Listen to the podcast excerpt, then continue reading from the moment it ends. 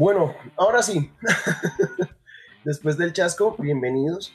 Como les estaba contando, la semana pasada eh, tuvimos un liendro directo muy bacano, muy movido con Margarita Barrera, con Rodrigo de Blisspot, con Lion Sumeria de, ay, ¿cómo es que se llama su cuenta? Bueno, con él. tuvimos también con Paul Contreras de Tiempo de Escribir.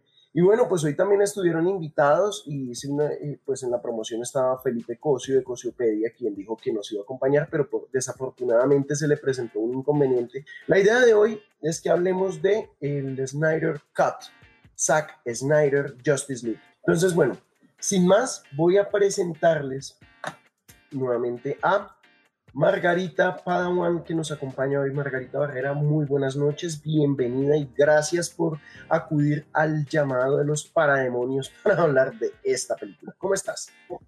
Hola, muchas gracias. Bien, bien, hoy vamos disfrutando ya de ese boom que se creó estos días eh, disfrutando de la, de la película en su máxima expresión, viéndole lo, lo bonito, lo mejor y lo que pudo haber sido y no fue. Bueno, está bien, pero me parece muy chévere. Eh, les cuento que Margarita hoy está, hoy no se quiere dejar ver, básicamente porque, y lo entiendo, lo entiendo mucho porque tiene una, pequeña aflicción de salud y aún así acudió al llamado. La verdad es que eso vale muchísimo para mí. En serio, gracias Margarita. Sé que están haciendo un gran esfuerzo. Eh, antes de pasar a nuestro segundo panelista, quiero eh, saludar a Julián Bernal por darse la pasadita. Muchas gracias, parcerito. Bienvenido. Y también quiero darle las, el saludo a don Juan Carlos Martínez. Un, dos, tres por mí. Ponchado, mi hermano. Gracias de todo corazón por venirte para acá. Qué nota. Anoche debo admitir que nos faltó la polita. Anoche me vi con el hombre en el concierto que tuve y la verdad la pasamos del carajo. Eh, honestamente, soy muy afortunado de tener amigos como Juan Carlos que pues apoyan cada huevonada que hago, ¿no? Soy un tipo muy afortunado por tener amigos como los que tengo. Bueno, Luna, yo lo compartí en grupos de terror, un día estos me van a echar. Luna, un día debería ser panelista nuestra, que la verdad sería un gran privilegio tenerte por aquí. A Laura Marcela Rojas Pérez, dejando un saludo, no he visto la película aún. Bueno, Laura, si viste la versión de 2017 y te gustó, bueno, sería un debate acalorado. De pronto te comas algún spoiler, pero gracias por acompañarnos en esto, ¿listo? Y, ah, mira, están dándole un saludo a Margarita una de nuestras. Ahora sí puedo hablar. Sí, me voy ganando mi puesto, mi puesto. Aquí vamos. Listo. Aquí otro, el infaltable y mi mano derecha en estos esfuerzos de los directos. La verdad es que es una de las personas que más me ha apoyado con este tema y de que me han salido grandes iniciativas. Aquí parece como que yo estuviese. Eh, ay, espérenme un segundo. Aquí parece como si yo fuera el que organizara esta mierda y la verdad en estos últimos tres directos el que le ha dado pies y cabeza a esta vaina ha sido Rodrigo Acevedo de Blispot, que la verdad le ha dado un toque espectacular a estos eventos. Entonces, bienvenido Rodrigo. ¿Y qué más, mi hermano? ¿Cómo va todo? ¿Cómo va Leo? Hola Margarita, hola a todos, ¿cómo están? ¿Cómo van? Hola, hola Rodrigo, ¿cómo estás? Todo bien, todo bien. Aquí con ganas de, de hablar, debatir eh, Espero que todos hayan podido ver la película porque sí vamos a tocar algunos... No, o sea, no diría como spoilers, más de el cómo se dieron las cosas, entonces pues tampoco van a encontrarse con la gran sorpresa así como que les cambia la historia, no, pero, pero nada, estamos aquí para hablar, pasar un rato y gracias a todos por el chat, bienvenidos todos. Genial, bueno pues Sí, como dice Rodrigo, no vamos a, y nuestra idea no es contar la película, vamos a hablar de segmentos muy específicos. En este momento somos los tres panelistas, vamos a ver si llegan más, en la medida que vayan llegando los voy introduciendo, pero mientras tanto vamos a hacer de cuenta que solamente somos los tres. Entonces, Rodrigo, cuéntenos, usted que es el, usted, usted es el planner de este, de este espacio, mi hermano, esta es su casa, así que somos suyos, guíenos por el camino del Snyderverse. del Snyderverse. Nada, em, creo que es importante que empecemos como para un poquito de contexto. Es, no, falta no falta el que está o la que está. No, está bien, mucha gente que no sabe, ¿no? Em, em, vamos a hablar de cómo se gestó el proyecto. Creo que es una película que es hecha a la medida de los fans, sin quererlo. Creo que una película que yo digo se hizo a punta de tweets y también demuestra el poder que tiene, la, pues, que tiene sobre todo Twitter para, para poder mover a este punto de hacer una película que se creía perdida hasta por su propio director, lo cual me parece maravilloso que em, un director pueda llevar a cabo su obra original. Creo que todos los directores deberían tener esa propiedad y deberían tener como esa libertad de poder plasmar lo que piensan acerca de una historia y llevarlo hasta el final. Entonces, creo que aquí es donde los fans tienen un papel vital porque todo creo que todo se inició fue porque muchas personas vieron la película y se dieron cuenta que no estaban todas las escenas que se habían visto en el tráiler inicial y se empezó a, generar este ruido de como, porque esta escena no está, esta escena no está, y todo el mundo empezó a decir queremos ver estas escenas o estas escenas en dónde estaban y fue cuando Snyder empezó como en, sus, en su red social empezó como a, a, poner como ciertas imágenes de lo que era como el, su corte original. Y eso hizo que los fans empezaran de, a organizarse, que fue lo más importante, que se pudieron organizar y lograron crear este movimiento que, que pues, trajo la luz de esta película. El hashtag era Release the Snyder Cut. Lo recuerdo muy bien porque pues no quiero corregir a Rodrigo porque básicamente él está muy bien informado, pero sí hay un tema que creo que pasa por muchos de los que somos fans del trabajo de Snyder.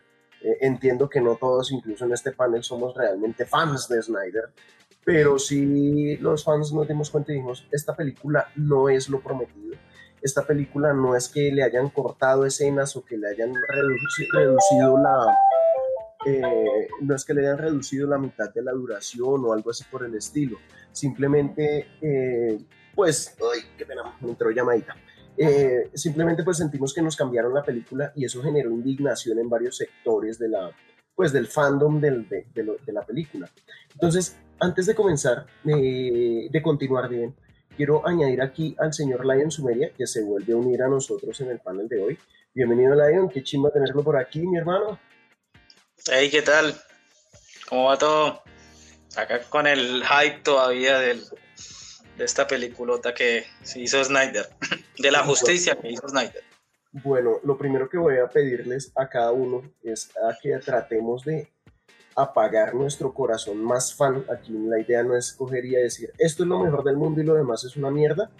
Vamos a hablar con respeto, pero con eh, pues eh, respetando las opiniones de los demás, pero sin tratar de, de utilizar este espacio para menospreciar los esfuerzos de pronto de las otras casas productoras. Vamos a, a tomarnos este espacio muy en serio, vamos a darle el respeto que se merece.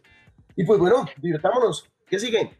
Eh, bueno, como, ah, ah, perdón, perdón, perdón, solo una cosita chiquita. Eh, creo que no, no vale la pena entrar como a, a, comparar lo que hizo Marvel, lo que hizo DC, porque creo que vamos a hablar es exclusivamente de, de, lo que pasó con la película. Igual, Marvel tiene un, para mí desde este punto de vista, Marvel tiene un punto diferente, Marvel tiene un camino diferente y, tratar de compararlos es comparar el tinto con el chocolate, es algo que no, el café con el chocolate es algo que es muy difícil, aunque sean productos de superhéroes, tienen una visión diferente, una construcción diferente. Y pues entra, y, nos, nos, evitamos la guerra de decir, es que aquí se copiaron de tal, cosas por el estilo. Eso es una pendejada. Bueno, ¿con qué quieren que empecemos, Margarita? No, de acuerdo con lo que están diciendo, yo no encuentro el sentido de esa pelea absurda.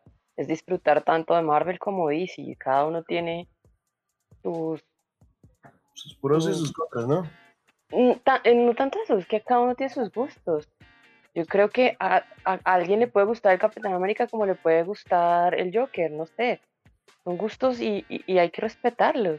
Entonces comparar que la película está mejor hecha por esto, que la, eh, tiene mejores efectos por tal cosa. No, son distintos y lo mejor es disfrutar. Claro que sí. Bueno, yo creo que podemos arrancar con qué. Arranquemos eh, con, qué nos podemos meter en el asunto.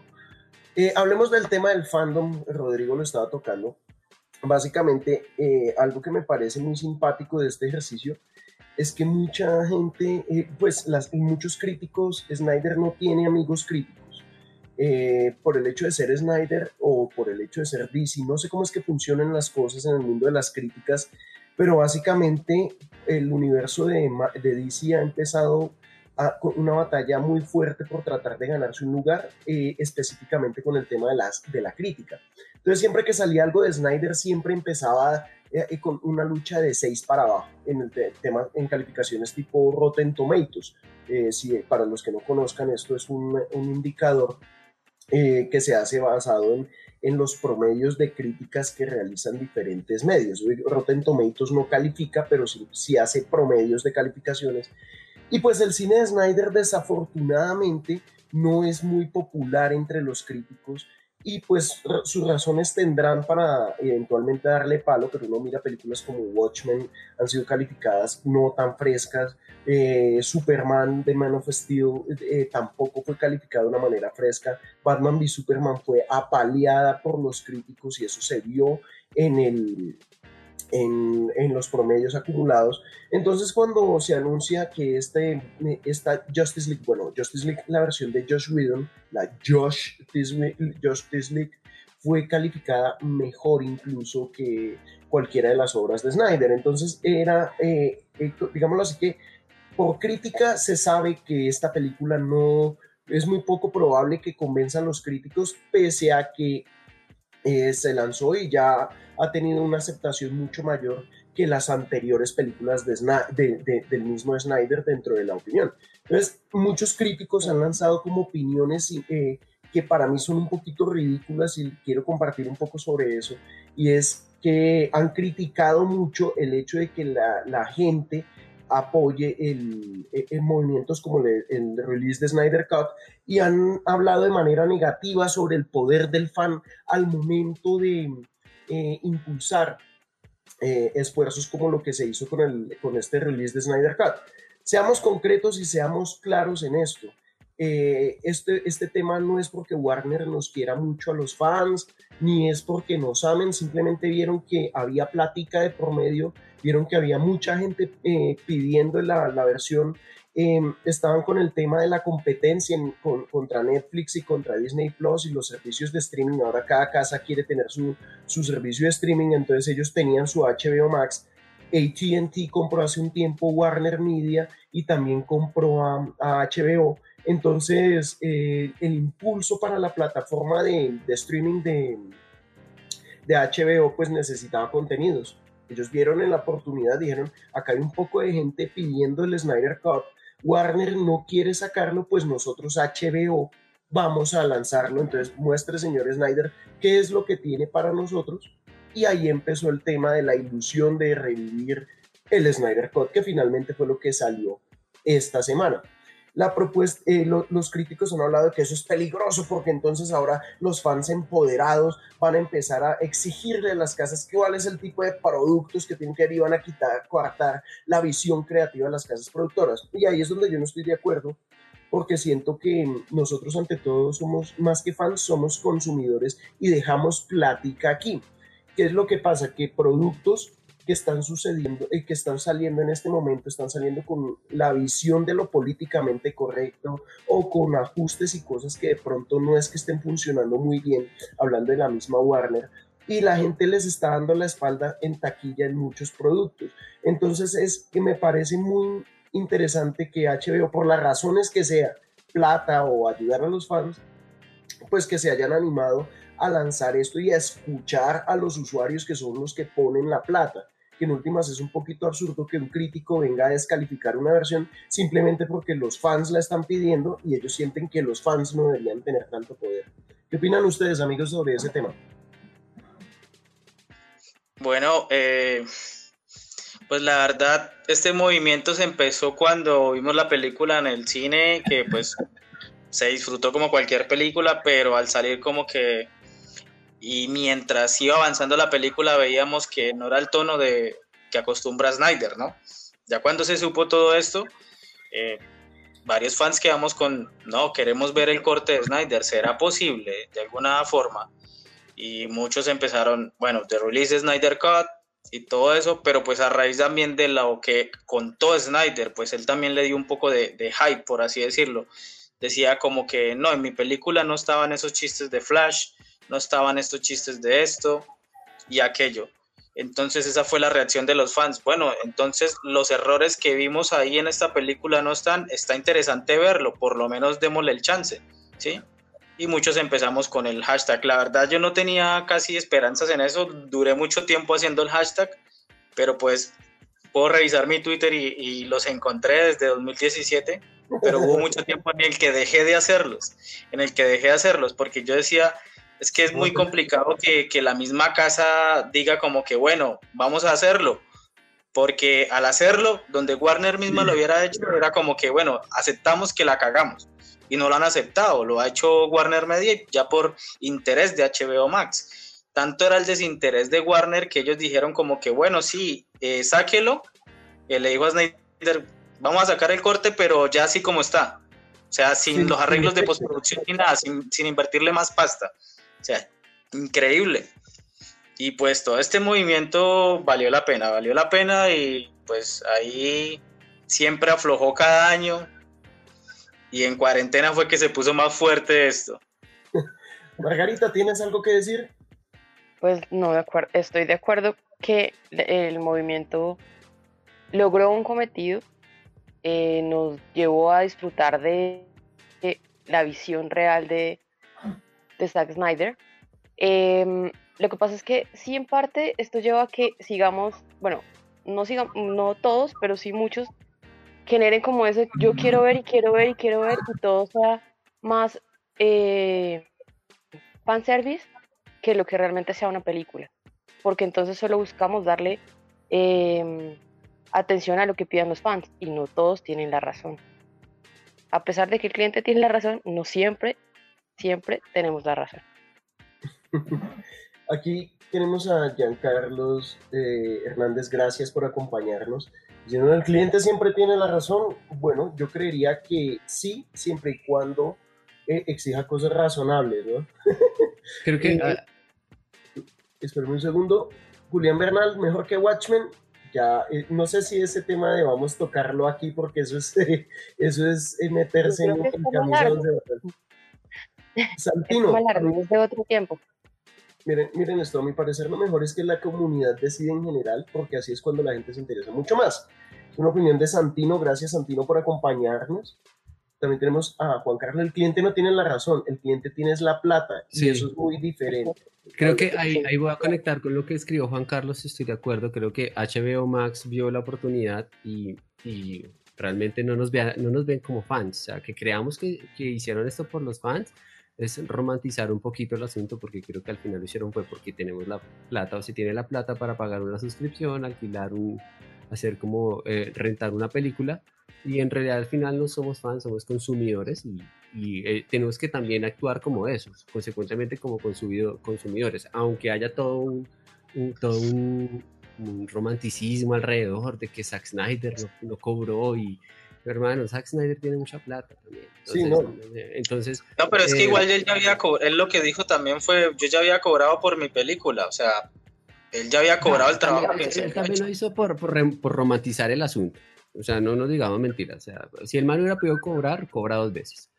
Eh, pero pues también los fans, lo hizo también por los fans. Es todo un tema ahí como que, como que suena muy bonito, pero no, no creo.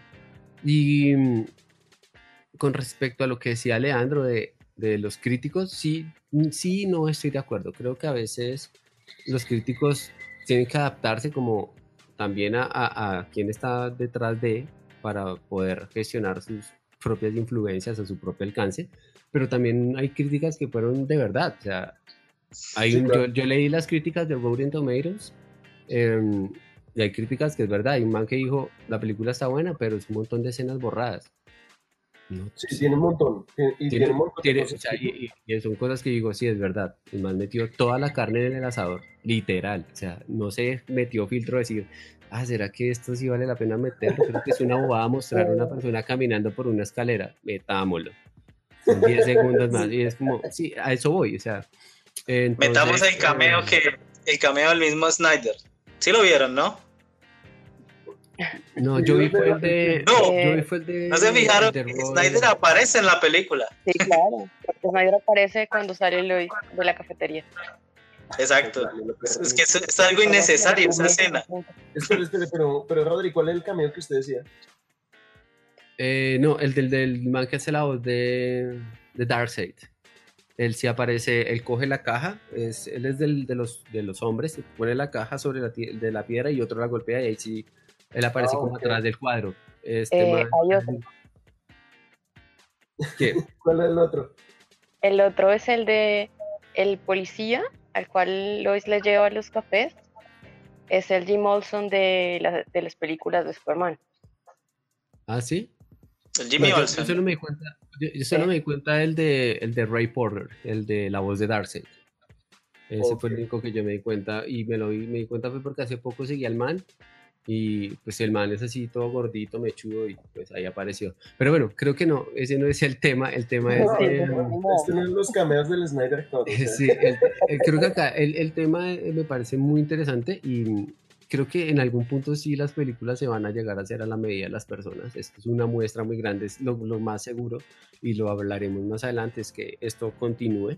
O sea, no sé, seguramente HBO Max va a decir, ok, si saben que eh, acá hay plata, hagámoslo, sigamos una serie, porque dentro de la película también se plantearon unas expectativas que todo el mundo quiere que, que se cumplan y eh, eh, también era, creo que el objetivo era, es como también tantear el terreno con respecto a cómo iría un universo paralelo andando en HBO Max, independiente de las películas. Y, también creo que eso ayudaría a desligar todo.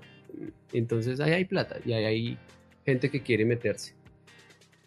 digámoslo así que yo quiero mencionar algo y es que eh, este movimiento de los fans ha generado que varias casas sientan un poquito de la respiración encima del, del fandom porque básicamente eh, ya la gente no, es tan- no debería ser tan complaciente cuando les ofrecen productos que no, no digo directamente que no les guste, sino que vayan en contra de lo que, de lo que se promete porque en últimas muchas veces se prometen o se insinúan cosas que no se cumplen y la gente pues termina decepcionada y ya la gente no es que esté tan dispuesta a soltar la plata, porque todo esto finalmente es de dinero, y soltar la plata de manera como, como porque sí, porque ajá. Entonces ya hay movimientos organizados que están empezando a, a pedir cosas de pronto en otras casas como en Marvel, en Marvel no, sino en Star Wars, que están pidiendo que se descanonice la última trilogía de Star Wars o que eh, se comiencen a corregir cosas como la cancelación de esta chica, eh, la, la, la, que- la chica que aparecía en, en Mandalorian.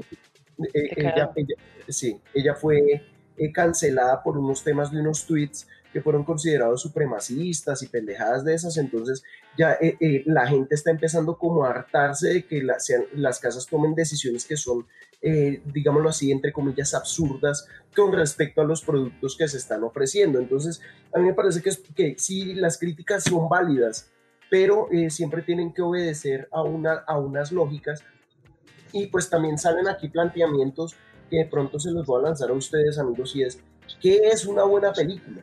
Porque en el sentido, sí, yo entiendo que Rodrigo, Lion, Margarita y todos los que están aquí presentes tengan la, la opinión sobre lo que es una buena película, la estructura, el ritmo, musicalidad, eh, todo este tipo, ci- cinematografía, fotografía, todo lo que hace que una peli- los componentes de una película funcionen y hay veces que la gente puede decir, incluso las críticas hacia Snyder tienen que ver mucho con la espectacularidad constante que tiene y le dicen y, llegan a decir que tienen, tiene malas películas.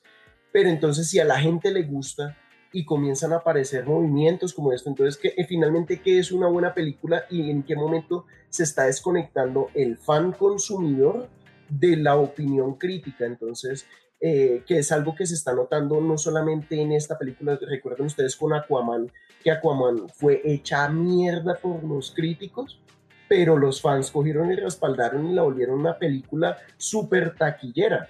Y eso, la primera semana fue un desastre por las críticas, pero la gente fue viendo la película y finalmente dijo, oiga, está como buena y la respaldaron. Mientras que, por ejemplo, en Shazam, pese al error de haberla lanzado dos semanas antes de, eh, fue de Infinity War o de Endgame, Sí, no recuerdo Infinity War.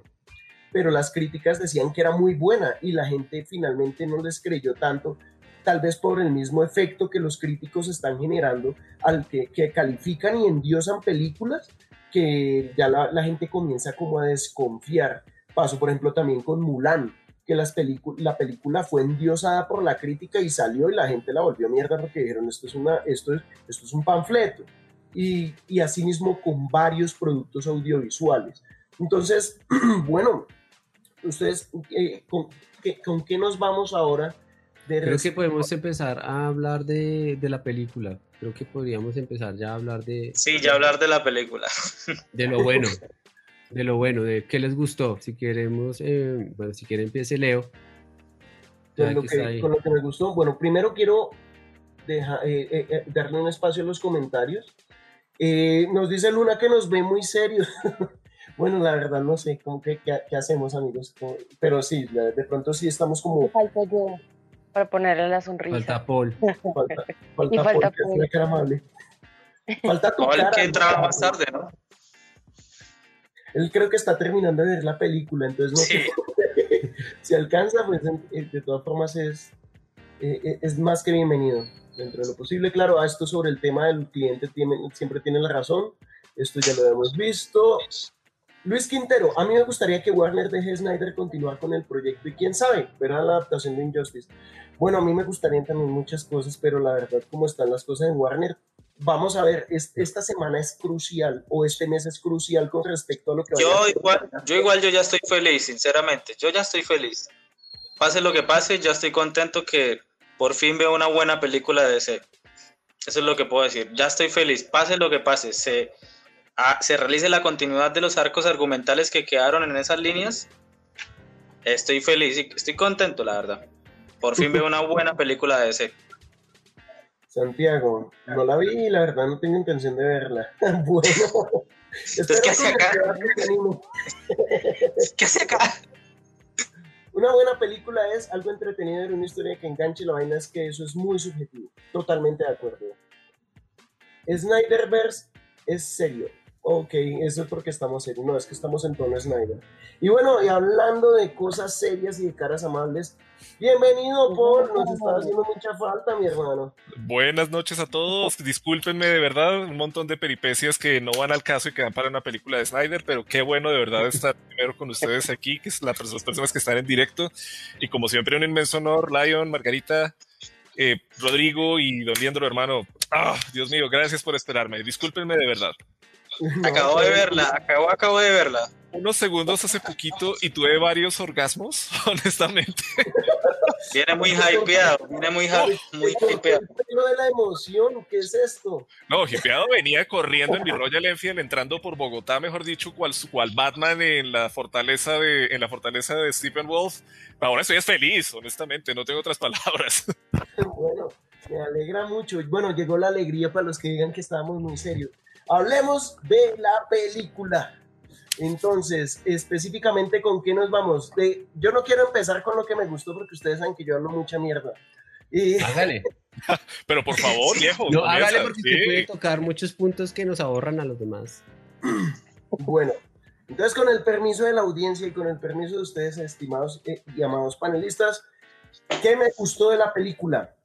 Bueno, honestamente a mí la película me gustó mucho sí tengo que, en mi opinión personal, coincido con mucha gente que dice que es mejor película que la de 2017. Yo ya he manifestado en, en, directos anteriores que la versión de 2017 a mí no me gustó, me pareció horrible. Cuando yo salí del cine salí supremamente imputado, salí muy furioso. Mi esposa me decía, pero eh, eh, eh, cálmate, o sea, no estuvo tan mala. Yo dije, ¿cómo que no estuvo tan mala? Eso es una... Y me regué de una manera que en ese momento yo me desconocí. No, se salió mi corazón de fan. Y pues la verdad, eh, cuando ya la vi, la he visto dos veces, una vez incluso más la vi con ella para, para que me tratara de compartir un poco de lo que le había parecido y pues nos gustó mucho, o sea, fue un esfuerzo muy bacano haber visto la película, haber coincidir en opiniones. Y eh, yo voy a decirles de una vez que la película no es perfecta, de por sí que hay varias partes que me sobraron, hay varias cositas que de pronto no me hacen mucho sentido, pero eh, voy a ser reiterativo en una opinión que di en la semana pasada, y es que básicamente yo prefiero una película con este tipo de errores, eh, pero que sea una película de tono serio, a seguir la misma fórmula de otras casas eh, productoras. No porque las otras casas sean malas, sino porque la verdad sí estoy un poquito hasta las huevas de ese mismo tipo de producto genérico que sigue una fórmula. Lo que me gusta de esta película es que se siente sello de director, que se siente, eh, siente un, un estilo personal, no es como que la pueda dirigir cualquier persona y ya, es, se siente la huella Snyder, gústele al que le guste, eh, no le guste al que no le guste, pero se siente esa identidad, se siente esa personalidad. Y eso es chévere realmente. También me gustó muchísimo que la película se toma el tiempo adecuado para poder profundizar en personajes. Sí, hay cosas que definitivamente en personajes no me gustaron. Yo tenía fe de que la versión de Joss Whedon, yo decía, es que la versión de Joss Whedon se ridiculizó a Flash pero cuando miro la versión de Snyder, pues sí, es menos tonto, pero no le quita lo tonto. Entonces, hay cositas que de pronto no me empataron, pero sigo pensando que es una muy buena película y la verdad estoy también muy sorprendido de que eh, eh, la aceptación global ha sido muy fuerte. Yo creo que esta película sale en el 2017 y le hubiese ido como el culo. Realmente estoy, eh, estoy convencido de que esta película no hubiese funcionado en su momento básicamente porque no estábamos como listos para ver esta vaina. ¿no? Yo creo que mucha gente ya estaba muy metida al estilo Marvel y esperaba algo del estilo Marvel. Entonces, el, al haber salido esta película, le hubiesen llovido muchos palos, tanto por su duración, tanto por escenas que, que, están de pronto de más, o, o, tanto cameo, tanto easter egg, tanta, todo lo que se pueda criticar es criticable y en ese momento, en 2017, esta película yo creo que no hubiese funcionado. Pero aún así, a hoy ya como con el tema de la sobresaturación del mundo de superhéroes, con los fracasos que ha tenido que saborear Warner con el tema de sus políticas identitarias, bueno, y eh, por la aceptación que ha tenido el elenco, Gal Gadot se ha posicionado como un ícono del, del feminismo a través de la construcción de, de Wonder Woman, eh, el señor Henry Cavill que se volvió básicamente el símbolo sexual tanto de mujeres como de hombres y, y, hablando de, la heterosexualidad. El tipo se volvió, el tipo se volvió un ícono que es básicamente eh, cada vez más aceptado. Entonces ya no es como que la gente, eh, o sea, no es como que la gente ya le tenga escama o, prevención al elenco, sino que ya tiene una gran afinidad y, es, y la gente genera rechazo a noticias como el cambio de un nuevo Superman, porque este les gusta. Han tenido tiempo como de digerir la obra y dicen, bueno, realmente lo que hizo y propuso Snyder en su momento no estaba mal y valía la, vale la pena que lo continúen. Eh, creo yo que es bonito que esto suceda, que la película la película está ganando un sector de seguidores mucho más grande y pues que esté en una plataforma como HBO Max y que ella no haya tenido que necesariamente pasar por cines es algo que ha, permitido que más gente la tenga.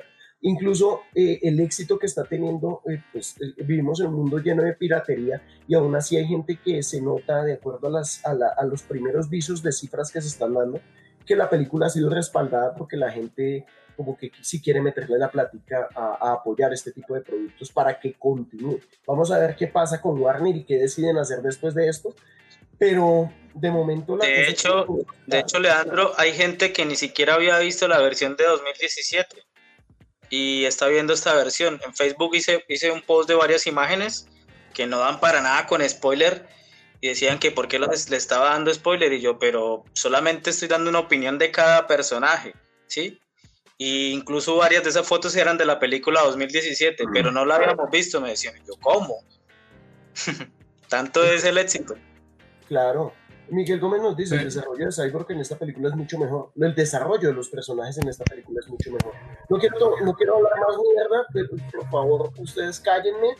Bueno, cállese, no mentiras. quiero darle la voz a Margarita, si son tan amables. Gracias, gracias, gracias. Pues para mí la película cumple con muchas expectativas que tenía.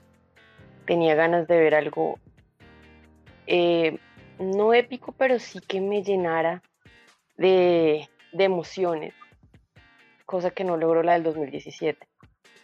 Em, estamos como muy, muy aferrados a ciertas cosas y la del 2017 nos bajó como tanto las expectativas de lo que nosotros queremos ver en cine de DC. Y ver esta, eh, aunque lo que dice Leo de, tiene muchas escenas de sobra y ciertas cosas que por ahí no, no tenían mucha relevancia, eh, para mí es como un aprendizaje más. Conocí mucho más de los personajes, cosa que no se veía en el 2017, y era necesario como darle esa, esa vinculación a las, de las historias de cada uno de los personajes, más, eh, un poco más emotivas en el caso de Cyborg, de entender por qué está ahí, por qué llegó ahí. Eh, sigue chocándome Ezra Miller como, como Flash, lo siento, no es el indicado. Hay mejor. que coincide contigo. y realmente eh, quiero otro, quiero, otro Flash, no es el Flash. Y mm, se ven los villanos tienen mucho más, tienen mucho más presencia, em, a pesar de, lo poco que eh, se puede ver de ellos. Em, no sé, para mí la película cumplió con muchas de las expectativas, realmente. Bueno, ¿algo más para decir o pasamos a otro panelista? Sí. Listo. ¿Quién quiere seguir? Paul, yo digo que diga Paul y eh, porque Paul tiene la cara de. Paul está muy hypeado, dejémoslo respirar. Oh, total. Paul está que estalla de alegría. Oh, no, no, no, es que fue, primero que nada, bueno, eh, voy a empezar con lo que dije de la película de 2017 anteriormente, que sí es crispetera, es disfrutable y lo mantengo por una razón.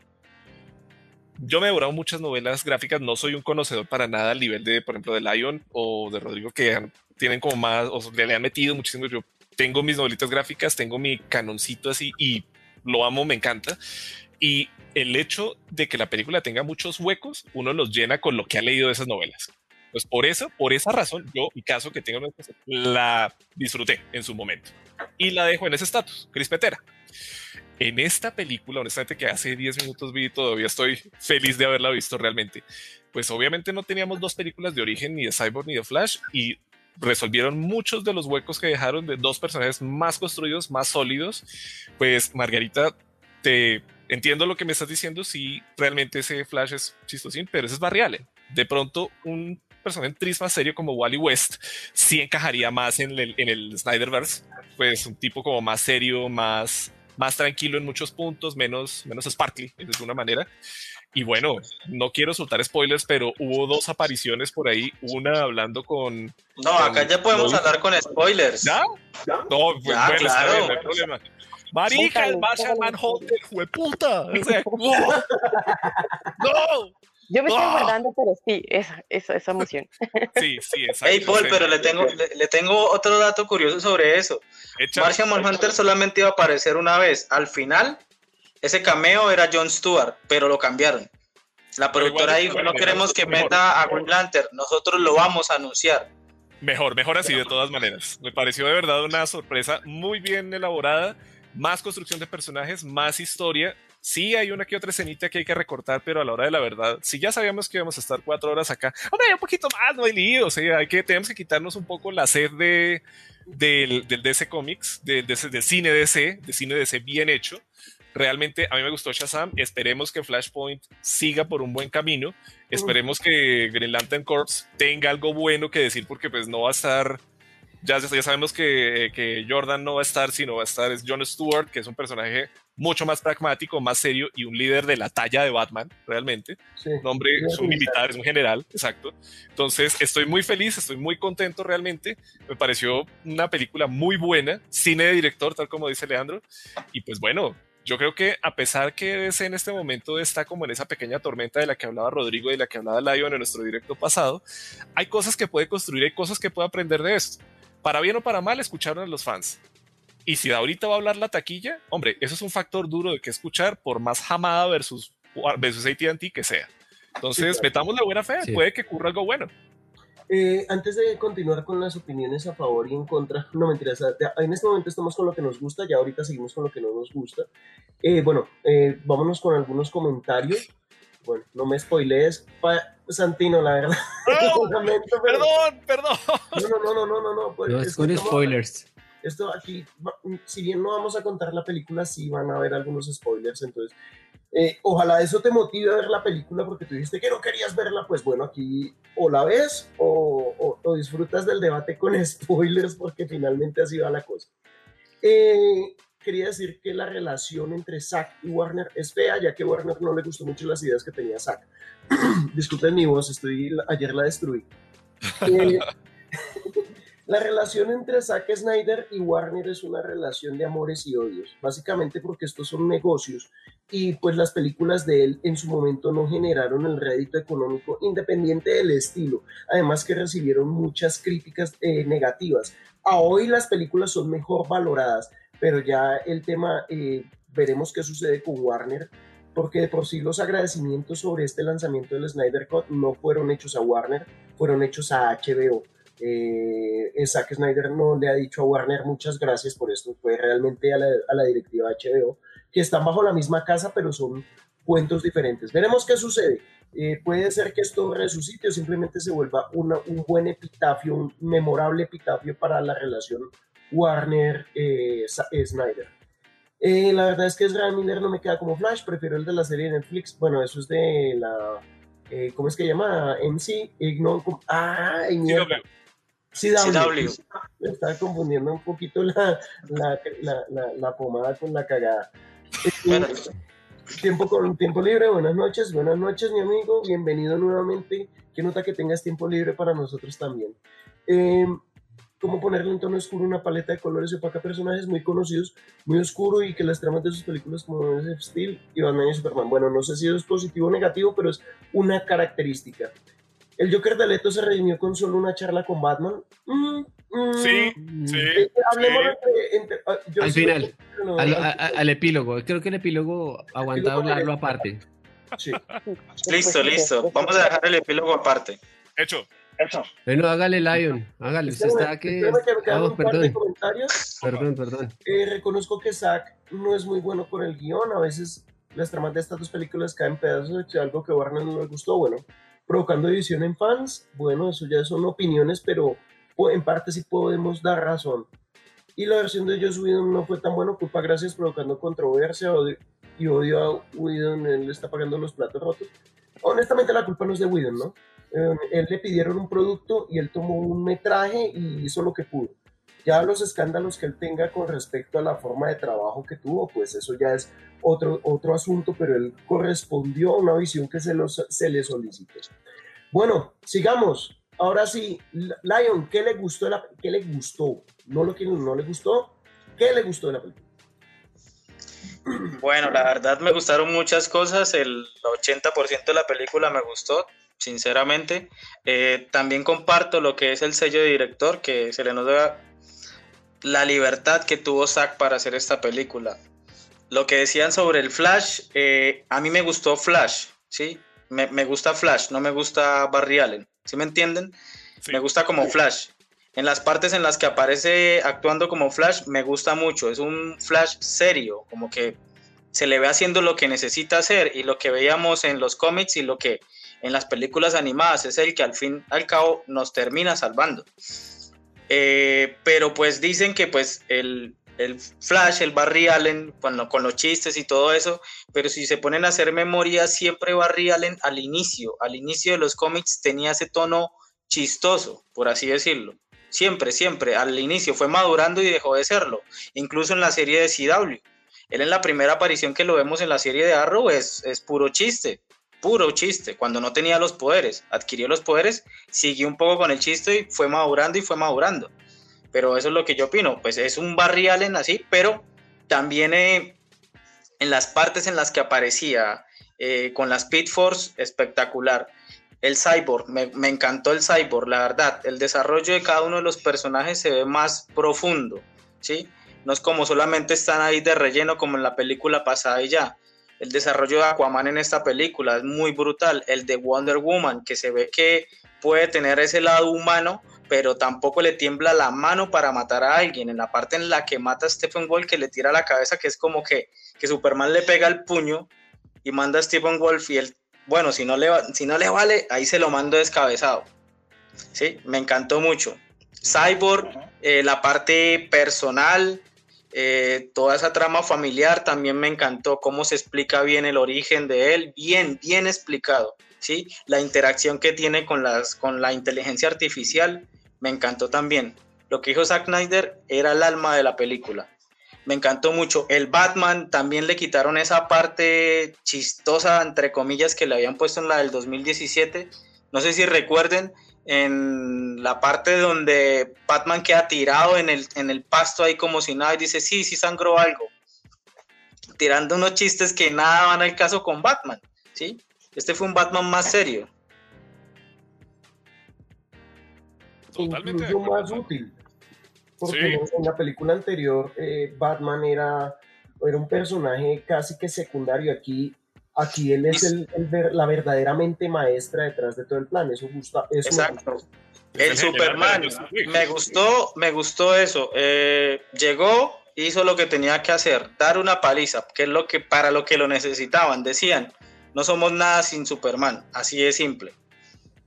Cabe destacar también de que es una película completamente diferente. No sé quién, por qué están diciendo que es casi lo mismo. No sé. Algunas personas dicen porque lleva la misma trama de las cajas madres, pero es, un, es algo completamente diferente.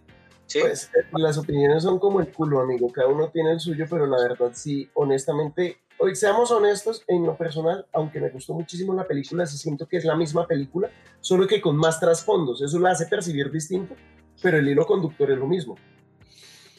La trama, la trama, la trama entre las cajas madres también cambia un poco, bueno, cambia un poco se va más a fondo de verdad. Anteriormente solamente veíamos que, la caja madre servía para transformar. Aquí se ve diferente, o sea, destruye y moldea y puede hacer muchas cosas. Se ve más a fondo. Antes en la película percibíamos, no, las, las cajas madres van a transformar el planeta Tierra. Y ya, acá es diferente. Nos damos cuenta hasta que tienen un alma, por así decirlo, en la que Cyborg conecta con, con cada una de ellas. Eh, eh, Wonder Woman también me encantó mucho. Pere, Tacho. Tacho Lion. Margarita, tenía una, Margarita tenía un apunte, continuaba después de Margarita Lion. Vale. no, quería solo complementar lo de las cajas madres. quería complementar solo de las cajas madres. Estaban, estaba solo mostrando digamos que esta pues desarrolló un poco más el tema, explicando para qué sirven, eh, qué, pasaba, eh, qué pasaba en caso de eh, la unión y demás, cosa que no se vio en la otra. Simplemente llegaron, son cajas madre y listo, y ya. No nos votaron la información de por qué. Es que incluso creo que en la primera película lo que se mostraba era que las cajas madre eran una entidad independiente y casi que Steppenwolf las veneraba como, oh madre, pero no se sabía qué, bien qué era o para qué era. Pero bueno, Lion, eh, si, si, va a continuar con sus apreciaciones o pasamos directamente con Blizzpot.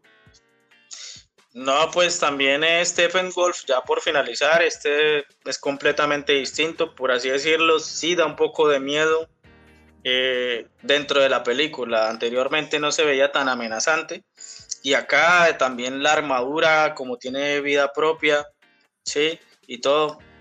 Viene de una historia atrás que me gustaría conocer en algún momento, como que la cagó con Darza y está buscando la redención de él, cosa que tampoco se sabía, no se había visto. Y nada, me encantó. Y el Darkseid, por último, el Darkseid, igualito al de los cómics. Me encantó. Más que todo la escena de, de la visión de Cyborg, donde aparece y mata a Aquaman con los Omega Rayos. Esa parte me encantó muchísimo. Y ya el epílogo, pues lo dejamos para el final, que es, es algo 10 veces mejor de lo que me gustó de la película. Estoy muy fan, de... no, no, no, no, pues, pero, creo que yo, tengo varios comentarios con respecto a lo que me gustó.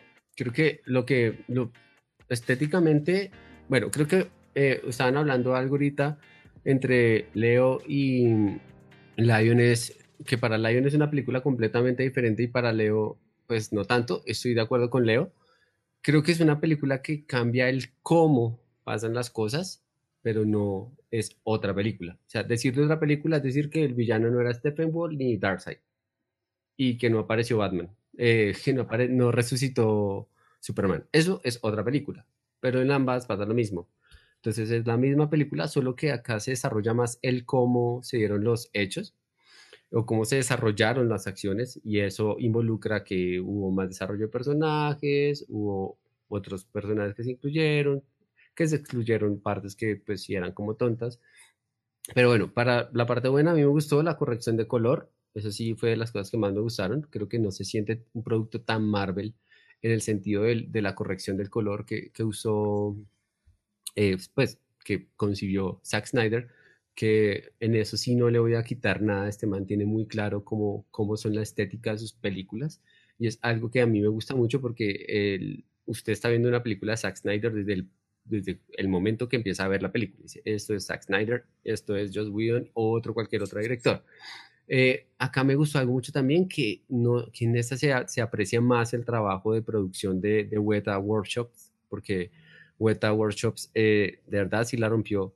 todo lo que hizo con, con, la creación de, los, de la indumentaria de las Amazonas, de, de la Atlántida, de, de Apocalypse. También me parece que fue genial el trabajo que hicieron en cuanto también al diseño de Darkseid. Me parece que es muy, muy brutal.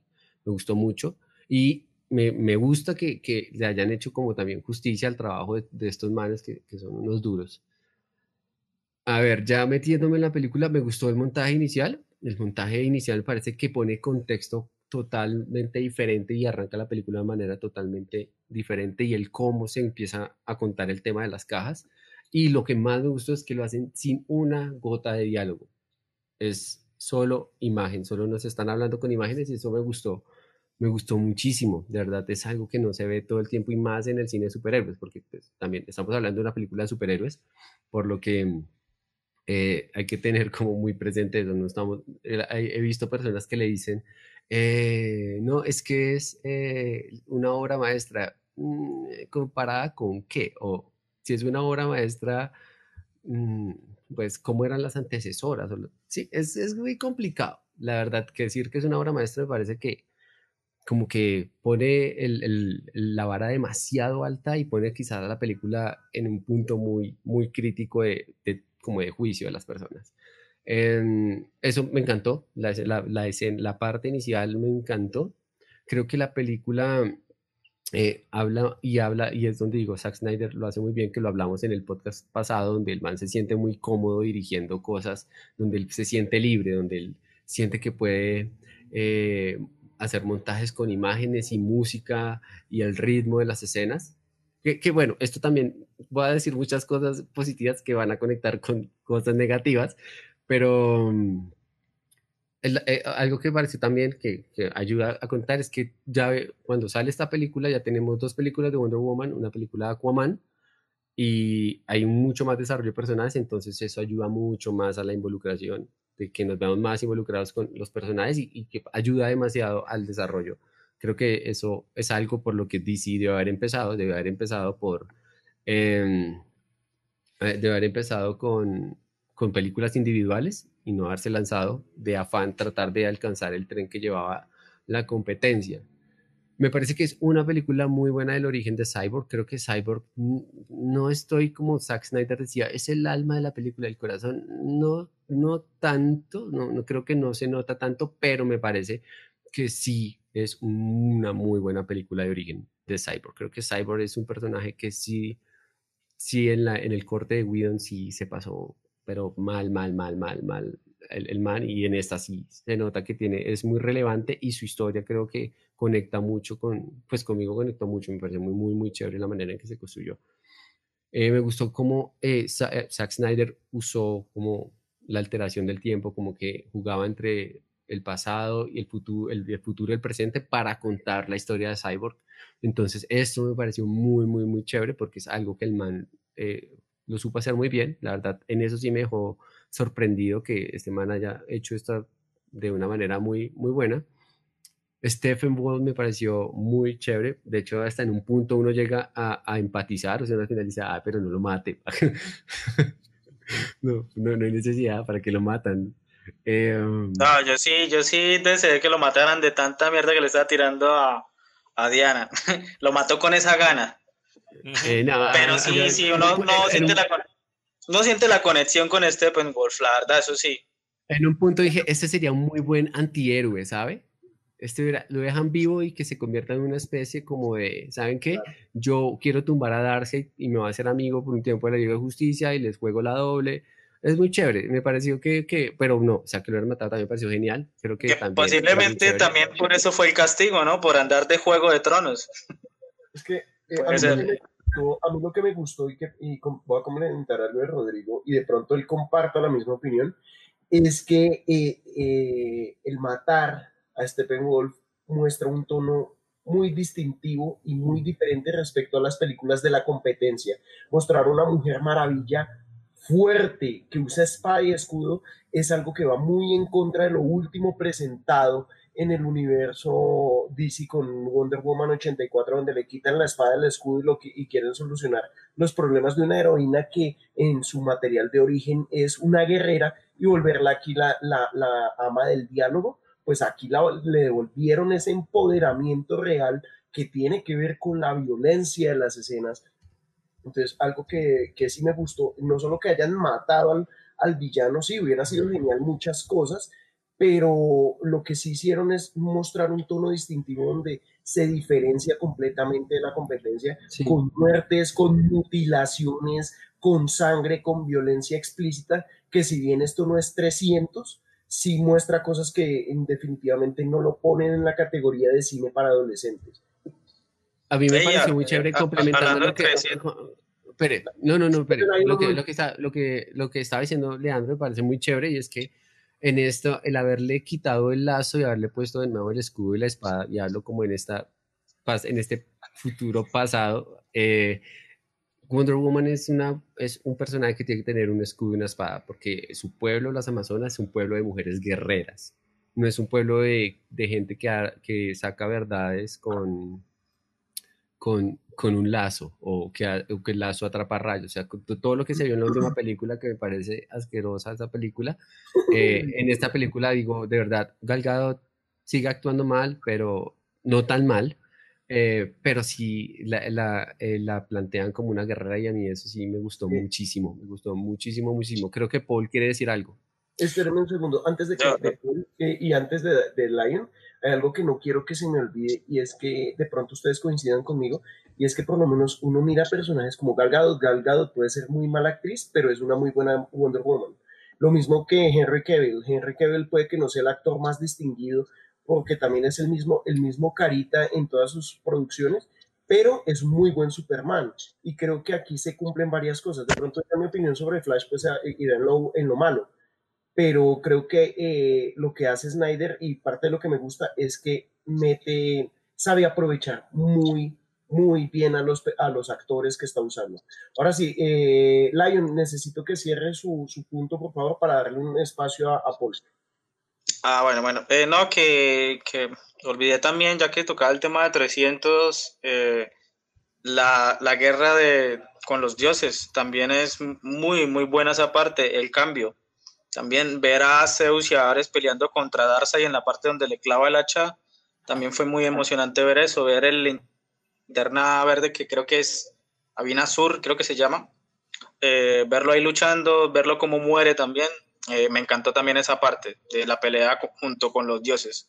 O sea, cómo le plantaron cara y cómo lo sacaron así entre Zeus y Ares y el resto, pero más que todo Zeus y Ares que le dieron la cara a Darkseid porque se estaba cargando Pero no era. Darkseid en ese momento. Era Uxas, Claro. era Uxas, era Uxas. era Uxas, pero ahí Oh, por Dios. que Bueno, Miren esto, Superman le estaba cascando con servicio a Steppenwolf. En un punto pensé, ya, Superman, bájale mano, tampoco. Eso está bueno. no, Pero sí, eso se fue me más, ya parecía a la, a la de Capitán América el Soldado del Invierno, pero contra un villano. Péguele y péguele y péguele. La de los Pikachu. Así, ya pare. Táguete, táguete, táguete. Bueno, Paul, somos suyos. Yo quedé impresionado con una cosa y es las referencias bíblicas, y pues no estoy diciendo que esto tenga que nada que ver con el problema familiar que vivía, pero las referencias bíblicas a Jesús en la obra de Snyder, tremendas, tremendas, señores.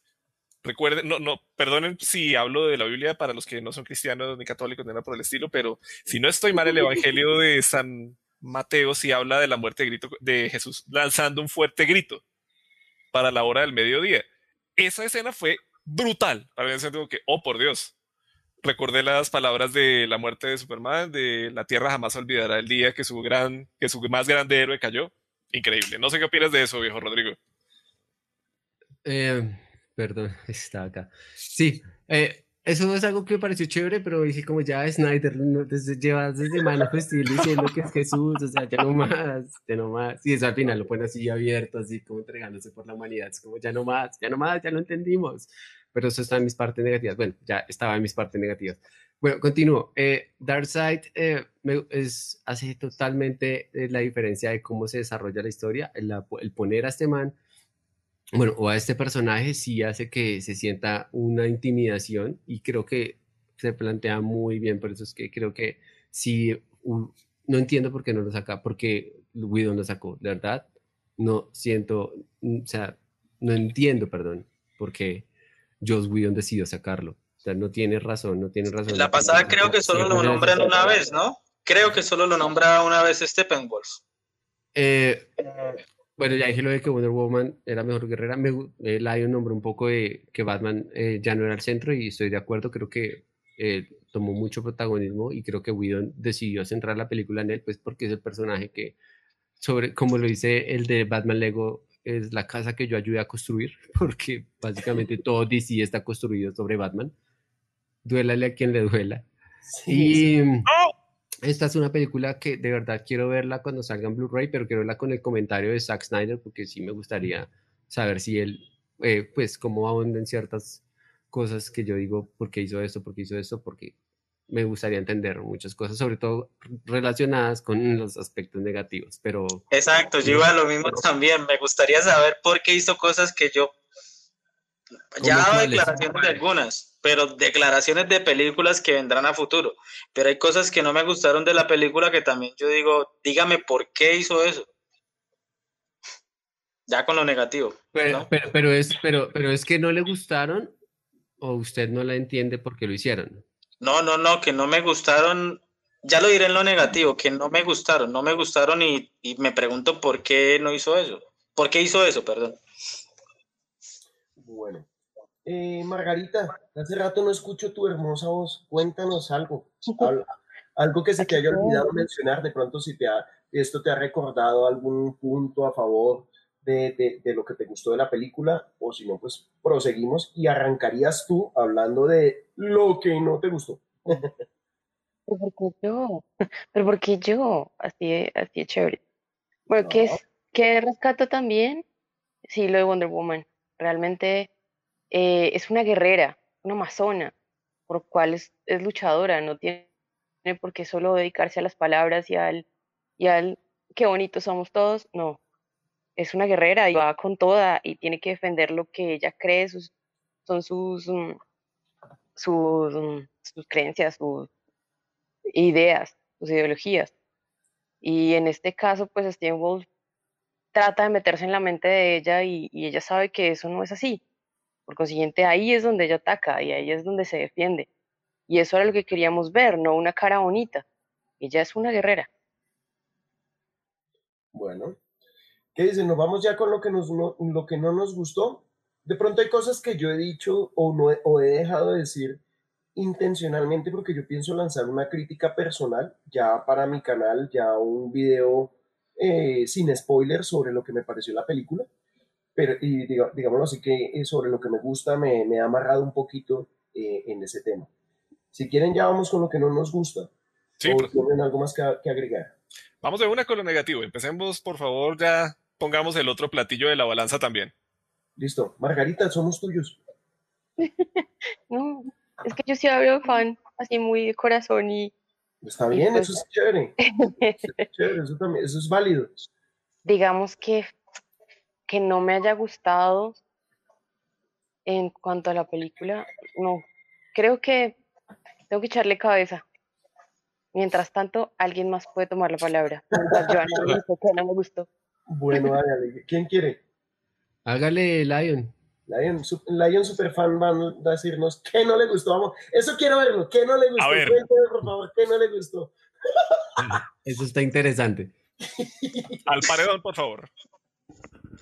Pues la parte, bueno, la, bueno, no me gustó que no hubo tanta interacción entre los personajes, pues mm, ese tema de que pues llegó Superman, listo, pues llegó a cascarse y todo, pero no los vimos como que entre, cuando llega Superman no se une tanto a la liga, llega a dar madrazos y como que bueno, yo soy Superman y vengo a hacer lo que sea y pues en ese momento él no conocía bien a Cyborg ni a Flash, los había visto cuando salió con esa versión Evil Superman, ¿no?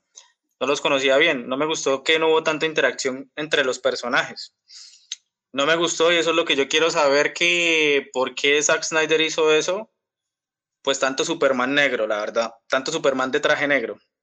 No, no me gustó. La esencia de Superman siempre ha sido rojo y azul, ¿sí? Rojo y azul. Está bien, la muerte de Superman, la resurrección, pero, pero cuando vemos las visiones de Cyborg, que claramente son sobre el futuro, vemos todavía el Superman con el traje negro. También me sacó de onda, yo dije, bueno, ciérrela bien, viendo Superman otra vez con el traje clásico, ¿no? Superman se abre la camiseta y vemos que tiene el traje negro, ¿sí? Y en la versión, bueno, voy a meter esa partecita solamente, en la versión de, del epílogo aparece el Superman de Injustice, de Injustice entre comillas, con el traje normal, con el traje clásico. O sea, la verdad, la parte de Superman fue la que me sacó porque pues también soy muy fan de Superman. No lo vi tan involucrado dentro de la liga. No lo vi tan involucrado y pues eso me sacó de, de fase, la verdad. Y no me gustó eso, el tema del traje clásico. No me gustó las escenas innecesarias donde está Lois, eh, donde está Diana, Wonder Woman tomándose un tinto ahí con, ¿con quién? Con Alfred. Alfred. Es- esas escenas son muy sobradas, como que, ah, ¿qué hace eso ahí? ¿Sí? No me gustó eso. Fueron muy, muy, muy de relleno. ¿Y qué más podría decir? No, ya, eso fue lo que no me gustó. Pero hincapié más que todo en la parte de Superman. Bueno, démosle la bienvenida a Mou, Mou Police Blogs, bienvenido, gracias por darnos la oportunidad en este espacio, qué bonito. Eh, quiero saludar también a Edilberto Mosquera, un primo mío que la verdad desde que inicié el canal siempre ha estado ahí presente para cada huevonadita que hago, muchas gracias.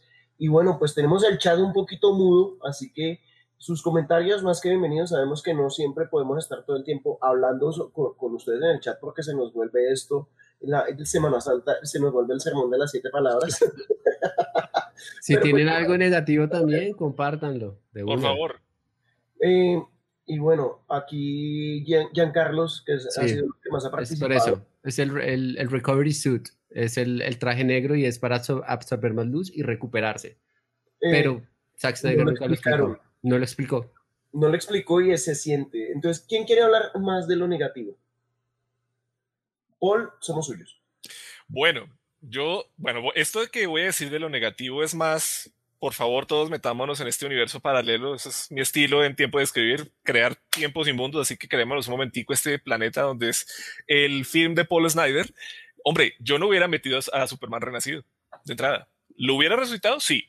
Pero hubiera metido un personaje que me parece que hubiera sido espectacular para ese final hiperviolento de la Liga de la Justicia y es el Eradicator. O sea, me hubiera encantado desper ver despertar a este loco que es un robot totalmente con parte de los recuerdos de Kal-El, ayudar a recuperar a Superman de pronto en la batalla a través de la Speed Force. Bueno, algo por el estilo. Pero era este man que es prácticamente un, sistema de defensa kryptoniano, es como el General Zod sin la ambición de poder. Y verlo en batalla en ese momento al lado de la liga hubiera sido del carajo. O sea, de verdad, qué lástima porque es un recurso un tri desaprovechado y ahora que ya pasa toda esta cuestión de la, del, pues de la muerte y resurrección de Superman, pues muy probablemente no lo vamos a ver y quién sabe a futuro qué se van a, qué se van a inventar. La verdad del, quisiera la opinión del chat a ver si estamos de pronto en lo mismo. No sé cómo carajo se van a inventar una nueva Liga de la Justicia, si la hay, metiendo a Black Adam y a Shazam. ¿A quién carajos van a sacar para meter al contrario? Porque es que no son dos personajes bajitos de poder físico al estilo de Black Widow y Hawkeye, sino son otros dioses. Entonces, yo no sé si es que van a traer a Apocalypse a flotar alrededor de la Tierra para de verdad que haya rival para tanta gente. Esa vaina va a ser berraca y pues bueno, Y lo peor, Eh, lo que me parece eh, peor de todo eso, que cómo es que esta película no es canon. Si está genial. Eso sí, me parece perratísima. Sigue, Rodrigo, hermano, te escucho. No estoy de acuerdo, estoy de acuerdo. Pero- Eh, ese- Pero, ese- pero Paul, esa- recuerde que ya Warner hizo el anuncio de que todo esto va a ser un multiverso, o sea, No, Como pero quien el- dice, el todo Zack- va a estar no, conectado. pero- No, Ah, no, bueno, no, Zack Snyder no va a ser canon. Nunca va a ser, Pero no va a ser canon. todo su espacio. Eh, el de corte de Zack Snyder no es canon. O sea, Tristemente esto no es canon. es, puede ser canon para HBO, si quiere HBO hacer algo por su cuenta, seguramente lo hará, pero bueno, no, estoy de acuerdo con Paul y ush, eso sí sería muy interesante de ver, así ponen a Shazam o Black Adam, eso sí sería muy, muy, muy interesante de ver, creo que eso sí la rompería, ahí estaría yo pagando. mi- ¿Puedo, puedo- puedo meter una opinión ahí sin pisarlos? Dale. Dale, pues. Eh, es que eh, desafortunada o afortunadamente, no sé cómo lo vean ustedes, pero es que La Roca, Dwayne Johnson, él es productor de Shazam y no solo es productor, sino es actor. Entonces, él lo que hace es que en sus contratos, por ejemplo, él, él nunca en sus contratos, ya sea Rápido y Furioso, ya sea cualquier película que él participe, de mucho tiempo para acá, él en sus cláusulas de contrato pone que a él no lo pueden cascar, o sea, no lo pueden derrotar, no lo pueden matar, no lo pueden humillar. O sea, él básicamente es un personaje que aparece para ser protagonista. Y- de verdad no sabía eso. ¡Qué mal! Bueno, de razón le tocó Black Adam, ¿no? Porque Él es el productor de Shazam. Y él de por sí que parte de sus exigencias para ser el productor de Black Adam es que él quiere que apa- aparecer con el Superman, Superman de Henry Cavill. es Entonces, que él, él en la DC Fandom hizo un tweet sobre eso, no sé si recuerden. Sí. Someday, Black Adam versus Superman. Entonces, en ese orden de ideas, entendamos que ya hay un, hay una, hay un condicionamiento desde la producción para que Black Adam no sea derrotado. Y e- eso puede dejar mal a Shazam, porque básicamente eh, eh, el personaje no puede estar, eh, Shazam no puede estar por encima de Black Adam por una decisión de producción. Es una, es una cosa un poquito cuestionable, pero son la, es la forma en la que con- se maneja como agente eh, el señor Dwayne Johnson. No, y tiene el poder para hacerlo. Sí, claro. Y, es que la gente, va- la gente El man eh, mueve taquilla. La, la película de Shazam hubiese sido una taquilla absoluta si hubiese aparecido Dwayne, Dwayne Johnson Es que- como Black Adam. Eso fue un error. Es que clara- clara- claramente en el DC Fandom apareció solamente parado con los músculos ahí y, y toda la gente, toda esa cantidad de espectadores viéndolo, ahí parado, ahí parado, contando cosas de lo que podría ser su película y ya, va a ser un taquillazo. Bueno, Eso es, tiene el poder, listo. tiene el poder para exigir. Listo, sigo. Ah, bueno, empiezo yo con mi- lo que no me gustó.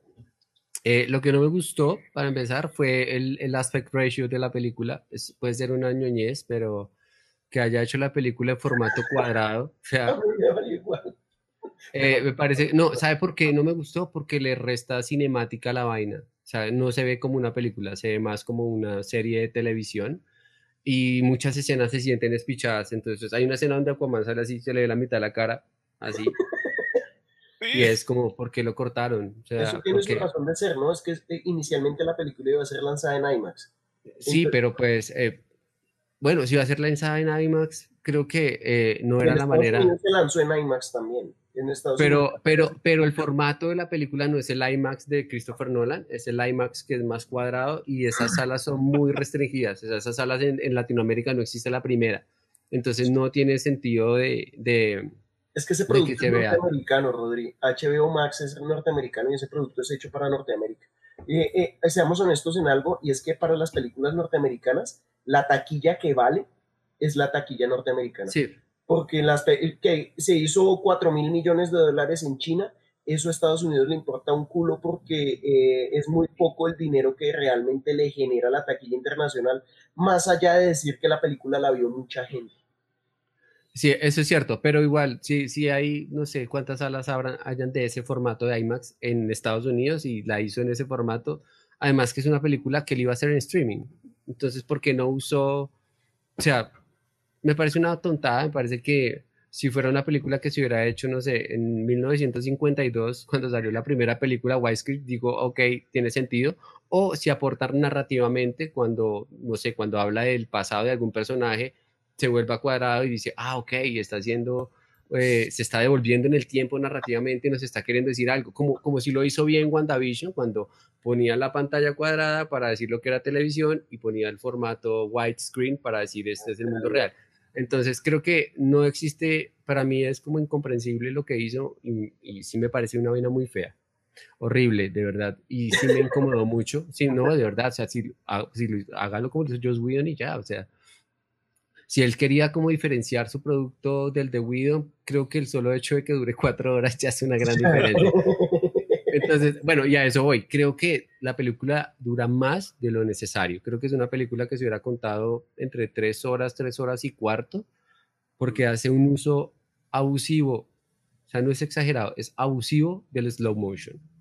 Es como, todo es en cámara lenta. O sea, en la escena de las Amazonas, eh, usa como 14, en la zona de cuando llega Steppenwolf por, por la caja, por el domo, usa como 14 planos en cámara lenta y es como, amigo, ya no más, sea, suéltelo. O sea, es como la pasión de Cristo de Mel Gibson que duraría media hora menos. Todo el tiempo es cámara lenta, cámara lenta y ya un punto que yo ya dije, no es necesario.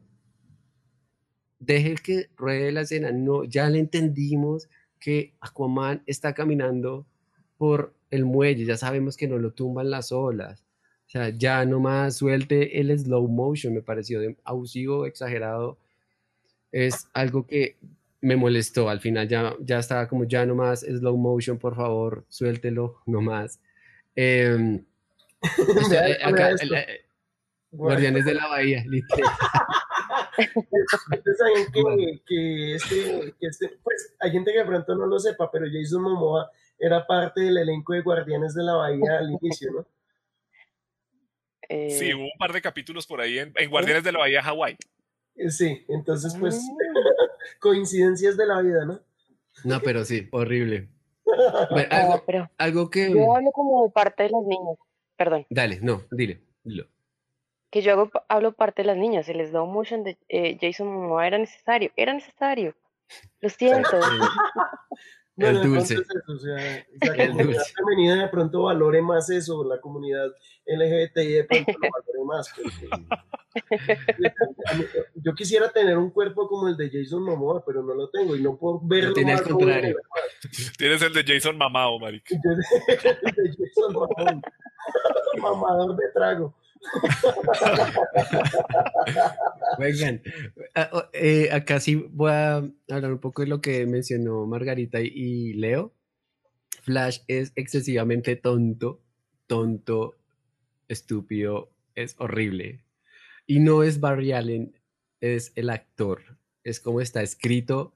Eh, yo la verdad me imaginé, dije, eso es de Joss Whedon. Cuando dije, Joss Whedon solo puede salir con esas bobas. Y cuando lo vi, dije, la escena de, de, la, que además es otra escena irrelevante, que pudo haber sido una escena para el Blu-ray, o sea, como no necesitas meterla, y es la escena cuando va a salvar a la novia que nunca más vuelve a hablar con ella en toda la película, eh, que está, no, y empieza a contar así de una manera tan tonta porque llego tarde y digo como, este, este man no es el, este man no, no, no, no tiene madera para eso, creo que es tonto, eh, actúa mal, hace unos chistes o le escribieron unos chistes muy estúpidos o no sé si la idea del personaje era hacerlo ver así de tonto para contrastarlo pues con el, con el uso de las Speedforce que tampoco se explica cómo funciona la Speedforce eh, de o sea, si usted me pregunta cómo fue que pudo volver el tiempo, le voy a decir, no sé, porque no lo entendí.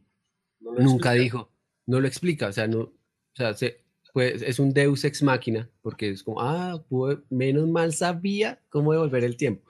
Habla algo de que puede ir más rápido la velocidad de la luz, pero no se explica si puede irse hacia adelante o hacia de las normas, ¿no?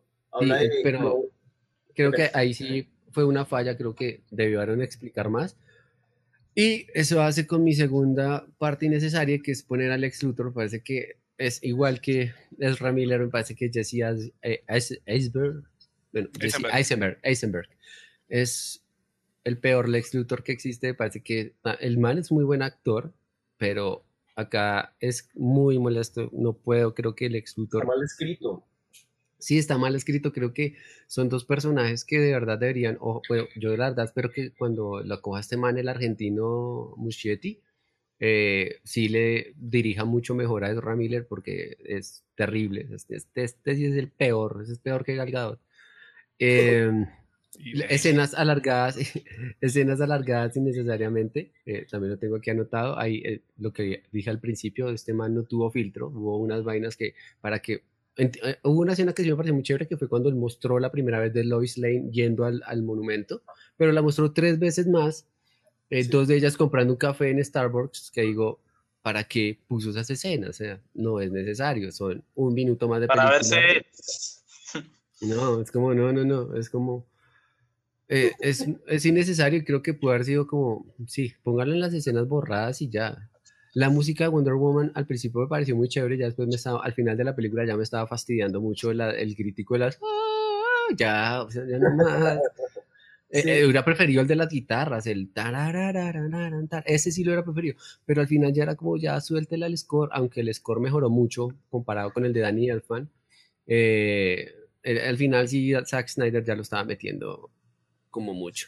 Muchos chistes que yo pensé que eran eh, de Joss Whedon, para mi sorpresa eran de Snyder. Y dije, ah, ok, bueno, tienen el mismo humor tonto. se, El- con- el- se- el se mismo parecen en algo. millonario y compré el banco, ¿no? Sí, pero yo la verdad pensé que todos esos chistes eran de Joss Whedon. No, Y, también ah, bueno. sorprendido. Pues no me cayeron mal, No, pues porque ya los habíamos visto, pero para mí era, yo tenía esa, esa era una de las cosas que quería ver, si, si ese era el tono Marvel que supuestamente metió Whedon y no, lo metió Snyder y bueno, al final como que digo, no me importa.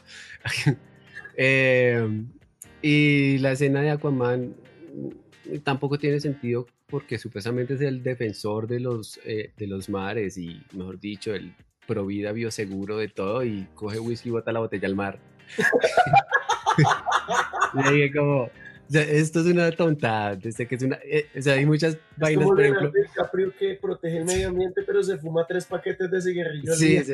No, y otra cosa que me causó mucha risa fue porque todos se encargaron de esconder la caja súper bien, menos los humanos. Los humanos la enterraron en la tierra, como, como no sabemos para qué sirve, entonces pongamos, enterrémosla.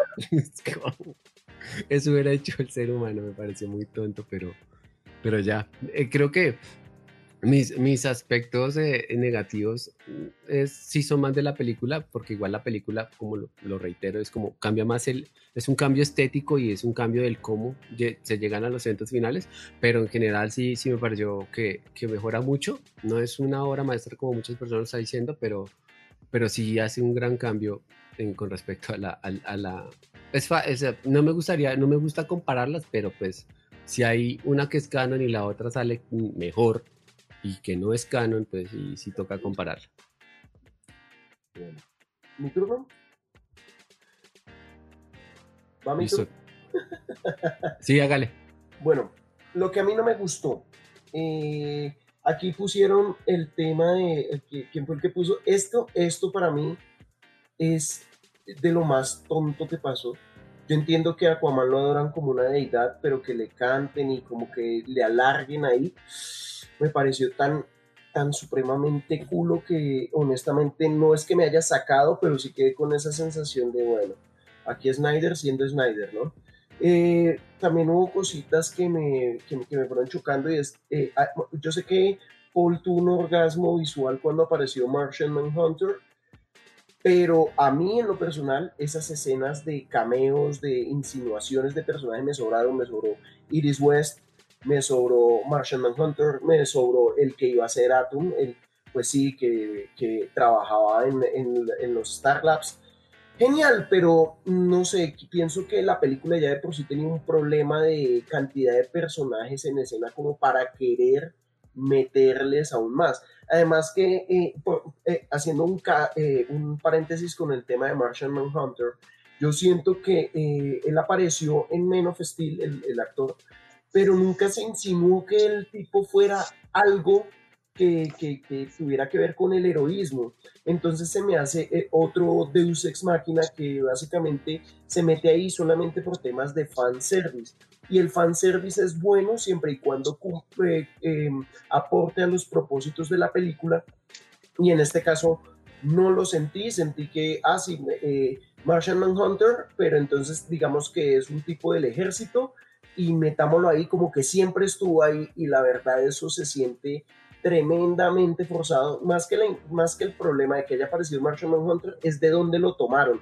Asimismo como el incentivo que el Martian Manhunter hace transformándose en Marta, la, la mamá de, de, Clark, pues eh, esa escena a mí no me hizo mayor sentido. Eh, me estorbó, bueno, vuelvo y digo, Luthor no me gusta, y me estorbó en la escena final, o sea, me estorbó en la de Whedon y me estorbó aquí la reunión entre Deathstroke y, Martian Manhunter, eh, y, Mar y, Luthor, perdón, eh, se, me, se me enredó la pita, pero sentí que era tremendamente innecesario que apareciera eh, aquí, este, eh, aquí apareciera este man, me pareció culísimo. Yo entiendo que Snyder tenía una visión mucho más amplia y esto era como el abrebocas para la trilogía de, de películas de Batman de Ben Affleck, pero pues eso ya no va a pasar eh, y él es consciente de eso, entonces quítelo. Además que esto, si era tan importante la escena para generar la nueva trilogía, pues era algo que podía bien pasar al inicio de alguna de las películas que iba a salir, entonces no era tan necesario. Lo mismo Iris West. Sí, eh, eh, yo creo en cosas como el amor a la primera vista y esas maricadas, pero ese romanticismo tan absurdo que puso en la escena del choque me pareció tonto. Eh, sé que ya han dicho que el Flash no les pareció. Mis razones básicamente es que hay mucha gente que cita el material de los cómics y, respeto las opiniones, y eh, que, que, él es medio, medio chistosón, pero es que él es chistosón, pero no es tontín. Y en esta película lo siento bastante tontín, eh, menos tonto y menos estúpido que en, que en la versión de Whedon, porque la verdad el, el, el chiste del, del, brunch era una mierda total. El de la, eh, me alegra muchísimo que la familia rusa no hubiese sido tema de, de Snyder, sino de Whedon pero aún así siento que Flash es un personaje que lo dibujaron de una manera bastante torpe. No tengo nada contra el actor, de por sí que no soy gran seguidor del trabajo de él. No puedo decir que sea un mal cast, de pronto en eso sí llevo la contraria con Margarita, sino sí creo que está un poquito mal escrito.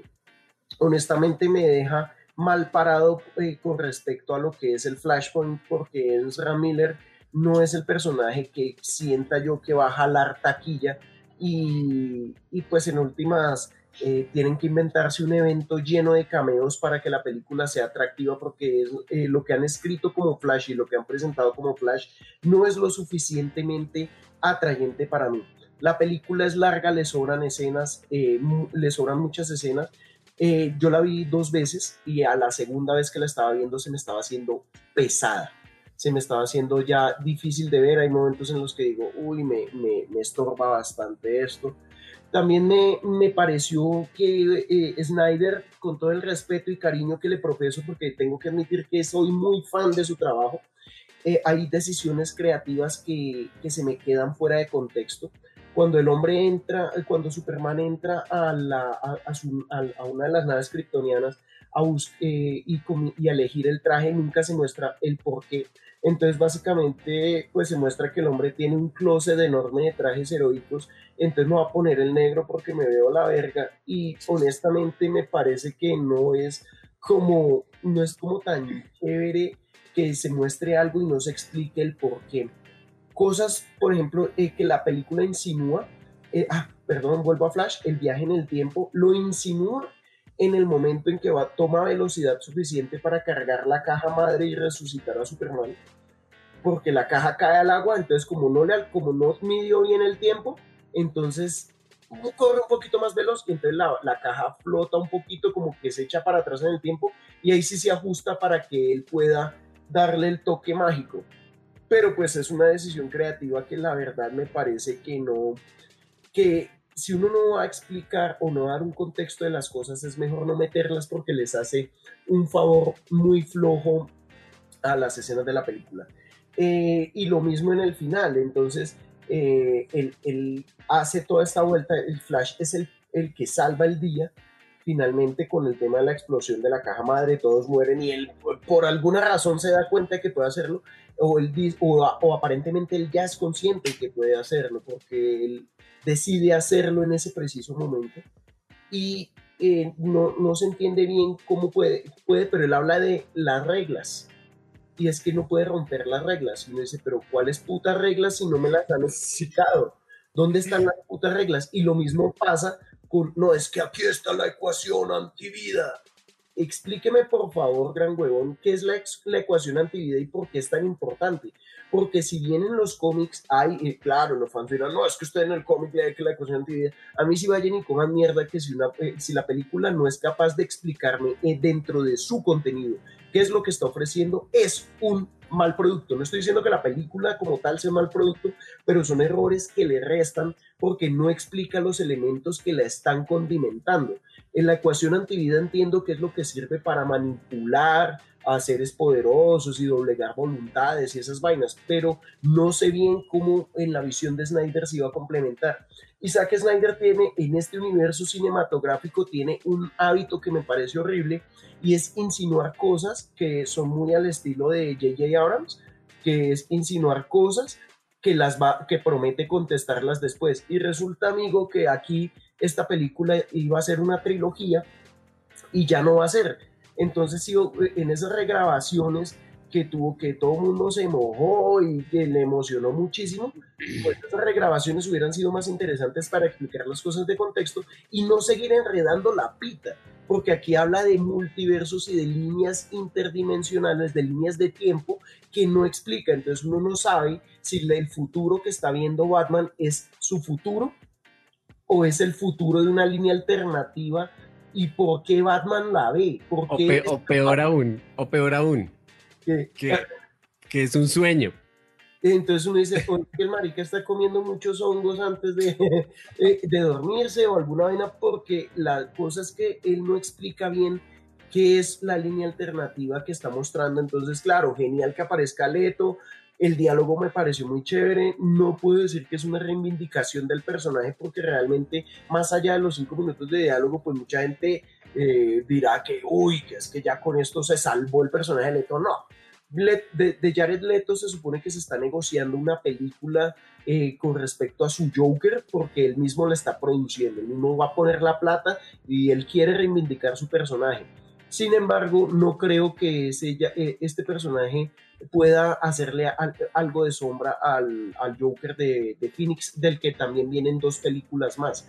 Entonces, eh, me parece que esta, esta escena eh, regrabada del futuro alternativo con el Superman de color, que no entiendo por qué en ese futuro sí está de color y en el presente está de negro, pero en otro futuro sí está de negro. O sea, son cosas que son confusas y son confusas porque, ajá, no, no creo que haya una eh, eh, hay, como unos errores de pluma ahí que si bien son muy bacanos para el fan el hecho de tener eh, como, tantos elementos, sí siento que abraza muchas cosas, pero que resuelve pocas y que si se las hubiera quitado o los hubiera dejado por una versión física o digital de, de, ya la, como la versión, el verdadero director Scott, eh, pues ya hubiera tenido valor, pero esto hace que la película ya en un momento sea pesada, que la primera vez que uno la ve dice, uy, severo apareció, pero ya cuando uno revisita la película dice, oiga, huevón, esto como que no me está cuadrando. Hay personajes de los que me hubiera gustado eh, que, que, hablaran más en vez de presentar a Martian Manhunter. Vuelvo y digo, para mí una de las grandes cagadas de la película presentarlo como lo presentaron y fue haber presentado los dos esbirros de Darkseid los tiene ahí, los está mostrando, cuente un poquito quiénes son.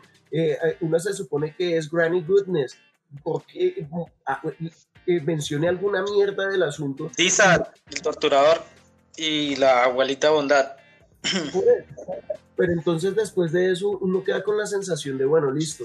epicidad, yo siento que esta película, ahí vuelvo al, al tema, ¿qué es una buena película? Porque esta película tiene tiene picos todo el tiempo y emociona todo el tiempo y eso puede llegar a ser un poquito agotador para algunos. A mí eso me gusta, pero yo la siento más como la trama de un videojuego que como la trama de una película.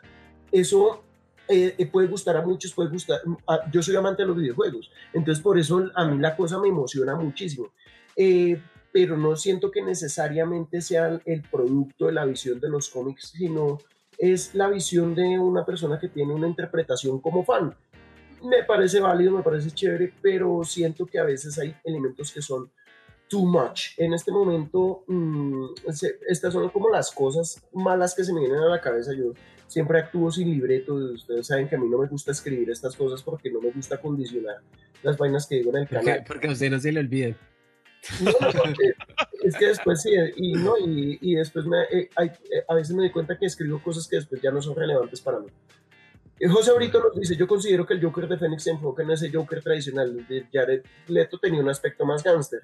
Sí, de acuerdo, pero pues ya, ya lo visto, es muy difícil que una película de Jared Leto funcione. Por más que ahorita el, Snyder, fan, eh, el Snyder fandom diga que la película eh, rescató a Jared Leto. Honestamente siento que es una pérdida de tiempo y que si iba a gastar un cinco minutos de esa mierda, los hubiera invertido en temas como explicar eh, tanto el tema del viaje en el tiempo como el tema de la ecuación antivida y otro tipo de cositas más. Creo que Paul tiene algo que haya atorado. Básicamente, antes de que, de que Margarita también suelte su descarga de cosas sobre la película, Pregunta rápida para todos, sí o no. O sea, no hay elaboración. Y también para ustedes en el chat. Ya quedamos que JC Eisenberg no es Lex Luthor, pero empezando con Lion y terminando en Margarita y obviamente con ustedes muchachos que están en el chat, Joe Manganiello como Deathstroke, ¿sí o no? Lion, ¿qué dices? Pues no me convence, pero hay que ver más, la verdad. Pero por ahora no, no veo un Deathstroke ahí. Hay que ver más. Yo, Rodri. Se ve como Deathstroke, pero no sé si sea como Deathstroke. Entonces, sí, pues sí. Leandro. Pues a mí lo que el problema no es que sea o parezca Deathstroke, el problema es que aparece en escenas que para mí no me aportan nada a la, a la película porque no me están explicando bien. La, la escena del yate me, me estorba muchísimo, vuelvo y digo, eso podrían ser los primeros minutos de una película de Batman, eh, eh, de, la película de Batman que iba a salir. Eh, aquí no tenía nada que ver y sí le corto un poquito el ritmo. Entonces no, el hecho de que aparezca Deathstroke es un problema porque está, fuera que ya tiene cinco personajes que tiene que mostrar que son la Liga de la Justicia, eh, está queriendo meter cameos de personajes que tienen mucho peso y que quiere meterlos a las malas, entonces no, no, me parece. Pero Margarita, te escuchamos. que me reía de este comentario. Carlos, por favor, acompáñanos más en, estos directos. ya te has botado unos tremendos. Eh, yo estoy de acuerdo, creo que hace falta eh, contexto para hablar qué es, qué es Destro o no se ve, parece, pero no, no, no hay un diálogo que nos diga ese va a ser. Simplemente es una aparición que, como dice Leo, sobra. Realmente son partes que no debían estar ahí como... Pues porque ya sabemos que no, no de pronto no van a pasar. bueno, por favor. No, sí, eh, estoy muy de acuerdo con Margarita. Hay cositas que la verdad ya ya comienzan como a sentirse pesadas dentro de la película. Ahora que eh. yo la voy a comprar en Blu-ray y la voy a tener y la voy a ver más veces, a mi hijo le encantó, entonces eso me garantiza que la voy a ver muchas más veces. Seguramente no, yo también.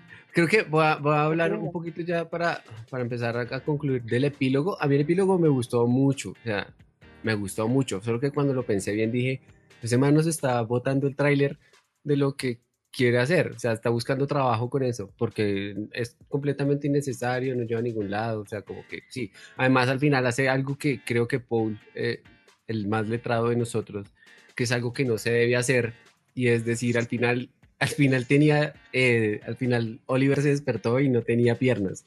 O sea, no se puede decir que es un sueño, o sea, eso es un error muy grave porque le resta seriedad, le resta eh, todo, todo, todo a la, a la historia que se esté contando. Entonces, que al final diga que eso que, que se despertó y me di cuenta que es un sueño y dije, ah, no, o sea, corte, corte, que aparezca más corte, ya se acabó. Y eso deja el, hype mucho más alto.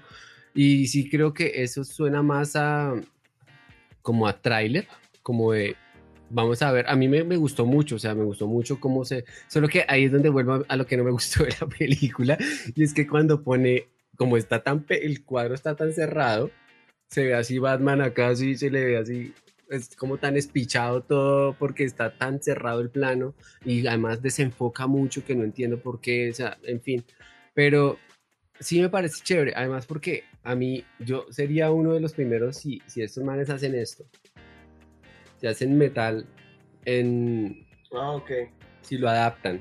Uy, Si lo adaptan, porque, uff, o sea, se lo recomiendo. Si adaptan metal, porque en ese Joker también anda con Batman. eh, de hecho, al final de la historia es la cabeza de... eh, Batman anda con la cabeza de Joker en una linterna, como, como una linterna, y es el Joker el que le va diciendo a Batman las verdades, que es lo que hace Jared Leto al final. Entonces, eso a mí me encantaría. El tema es que el man dice- pone estas vainas y uno queda como lo que decía Leandro, pone unas vainas que ni siquiera sabemos si van a seguir. perdón, perdón, pero es que ponen cosas muy ch- Este lo va a invitar a un proyecto, lo, lo va a invitar de panelista. Muy bueno. Tuve ese sueño, Gary.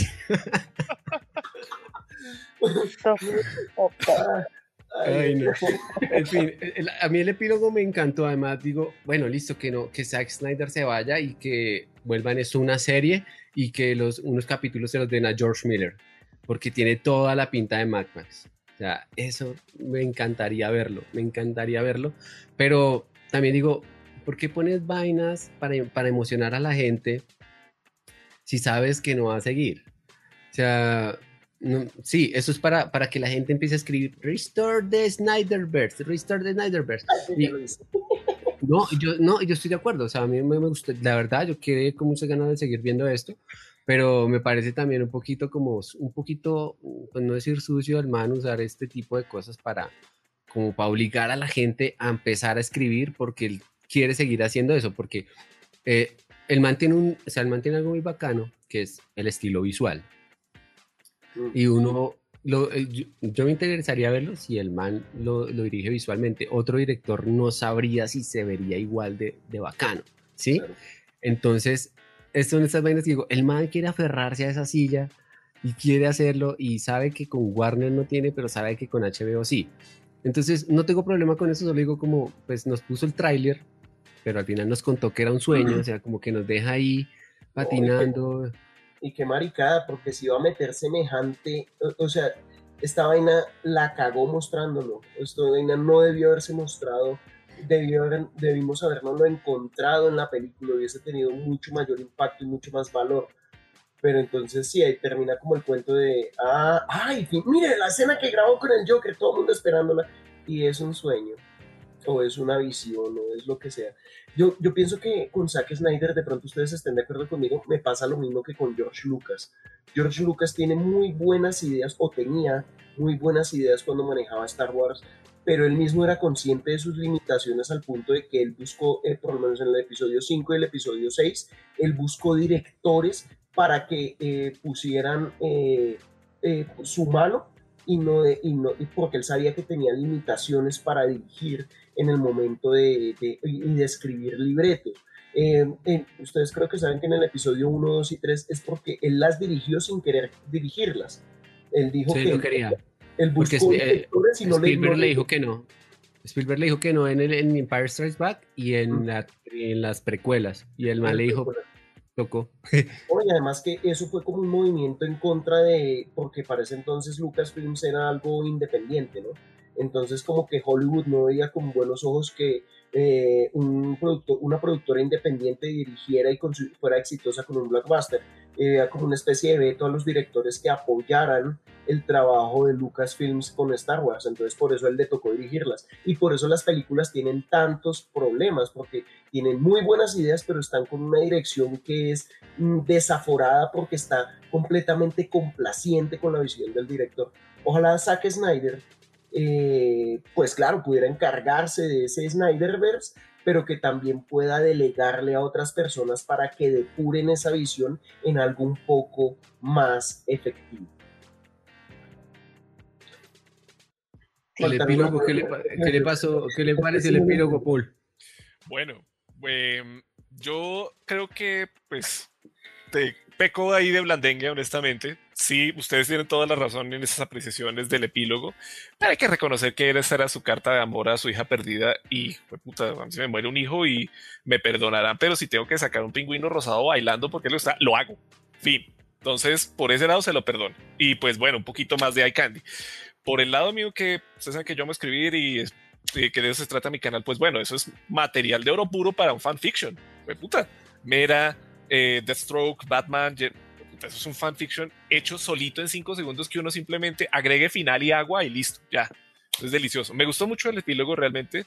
Sí es medio charro lo del sueño, pero cuestiones aparte, me parece que ese tipo de ser un poco más complaciente sabiendo que pues estamos ante el final de la era Snyder, pues quedó chévere. Ya creo que la era de la complacencia con el público tuvo su gran triunfo con Sonic y su gran cagada con, con, Snyder, con Snyder y eso pone todo en una balanza en donde se va a quedar quietico en el sentido de se hizo la película y se acabó. Ojalá, eso espero yo. Pero no, o sea, yo creo que estoy muy contento con el epílogo, honestamente. Sí, pudo haber sido mejor, pero quedó bien. Nuevamente que estoy súper contento con el Martian Hunter y terminando este directo, vuelvo a ir a verla a la sala de la casa, así que creo que va a ser un tiempo bacano. Pero quisiera yo más bien escuchar aquí la voz del fan, fan, refan, viejito Lion. Golpea, es tu turno, por favor. Sí, defienda. Pero es que, como digo, eh, pues hay muchas cosas que a mí me gustaron y, muy pocas que no, ¿no? Pero hasta ahora estamos masticando esta película completamente. Eh, pasó lo mismo con Ultimate, bueno, con Ultimate digo, con la versión Ultimate de Batman y Superman, la vi como a los dos meses y, y cambió mi percepción, ¿no? Pero pues respecto al epílogo ya pues es lo que vamos, lo que estamos hablando ahorita, me gustó claramente, me gustó y lo que se ve ahí es una trama directa de Injustice, ¿sí? Vemos que Superman está con Lois Lane en la baticueva, pues bueno, lo más seguro es que sea Lois Lane, en la baticueva mm, ahí, pero vuelta mierda. Supongo que algo pasó por culpa de Batman o hasta posiblemente el Joker y por eso murió. Lo que yo entendí, lo que yo entendí es que Lois lo, eh, super, está embarazada. está muerta. Pero en el posapocalíptico mundo este eh, ya está muerta. Sí, por eso, o sea, esa es Lois Lane, la que, la que está en los brazos de Superman es Lois. Y, y, más encima, y más encima está embarazada. No está. No sé, no está. no entiendo. No, pero, pero sí, porque sí está embarazada porque al final le dice No, está embarazada, está embarazada, le hice felicitaciones y Snyder luego aclaró que sí, estaba embarazada. Bueno, el caso es que lo que no me gusta es el tema ese de, los sueños. Por ejemplo, en, Marvel con Iron Man lo que pasa es que Wanda le hace ver visiones a, a, Tony Stark. Acá es un sueño, una pesadilla, lo que lo llaman así. No es que sea directamente algo que le está provocando las visiones. Acá se explica simplemente por sueños que está teniendo Batman, que pueden ser interpretaciones de la cabeza de él. ¿sí? No explica por qué motivo está teniendo esas visiones, si algo lo está provocando o qué. O sea, Simplemente ahora Batman tiene, esta misma opinión la, la en, el canal de Cosio hace unos años. Ahora Batman tiene un poder de tener esas visiones futurísticas o apocalípticas. Eso es lo feo. No hay una explicación para las visiones de, Batman. Pues, lo, que, lo que se explica en Batman vs. Superman es Flash que le cuenta. Sí. Pero lo de Pero sí es... como el, eh, Oliver sin piernas. Por eso, ahora, ahora lo, que, lo que digo, o sea, Bruce Wayne ahora tiene poderes de ver, de ver el futuro, por así decirlo, de un momento a otro sin que nadie lo, sin que nada lo provocara. Esa es la parte fea del epílogo. Y, pero ver eso, ver eso fue muy épico. No quita eso. Esa es la parte fea, pero ver, ver esos sobrevivientes ahí fue muy interesante. Y la charla que tiene Batman con el Joker también me pareció muy interesante. No me gusta la risa del Joker, no me gusta, por eso dije que las otras partes feas las iba a dejar en el epílogo, pero esa risita de Jared Leto no me convence para nada. Me gustó el traje, me gustó cómo se ve, pero esa risita no me termina de convencer, ¿sabes? ¿Sabe dónde, de, dónde nació ese diálogo? Y Leandro se va a reír, es porque ese diálogo es una copia casi que exacta del Lego Batman. Sí. Ay, joder.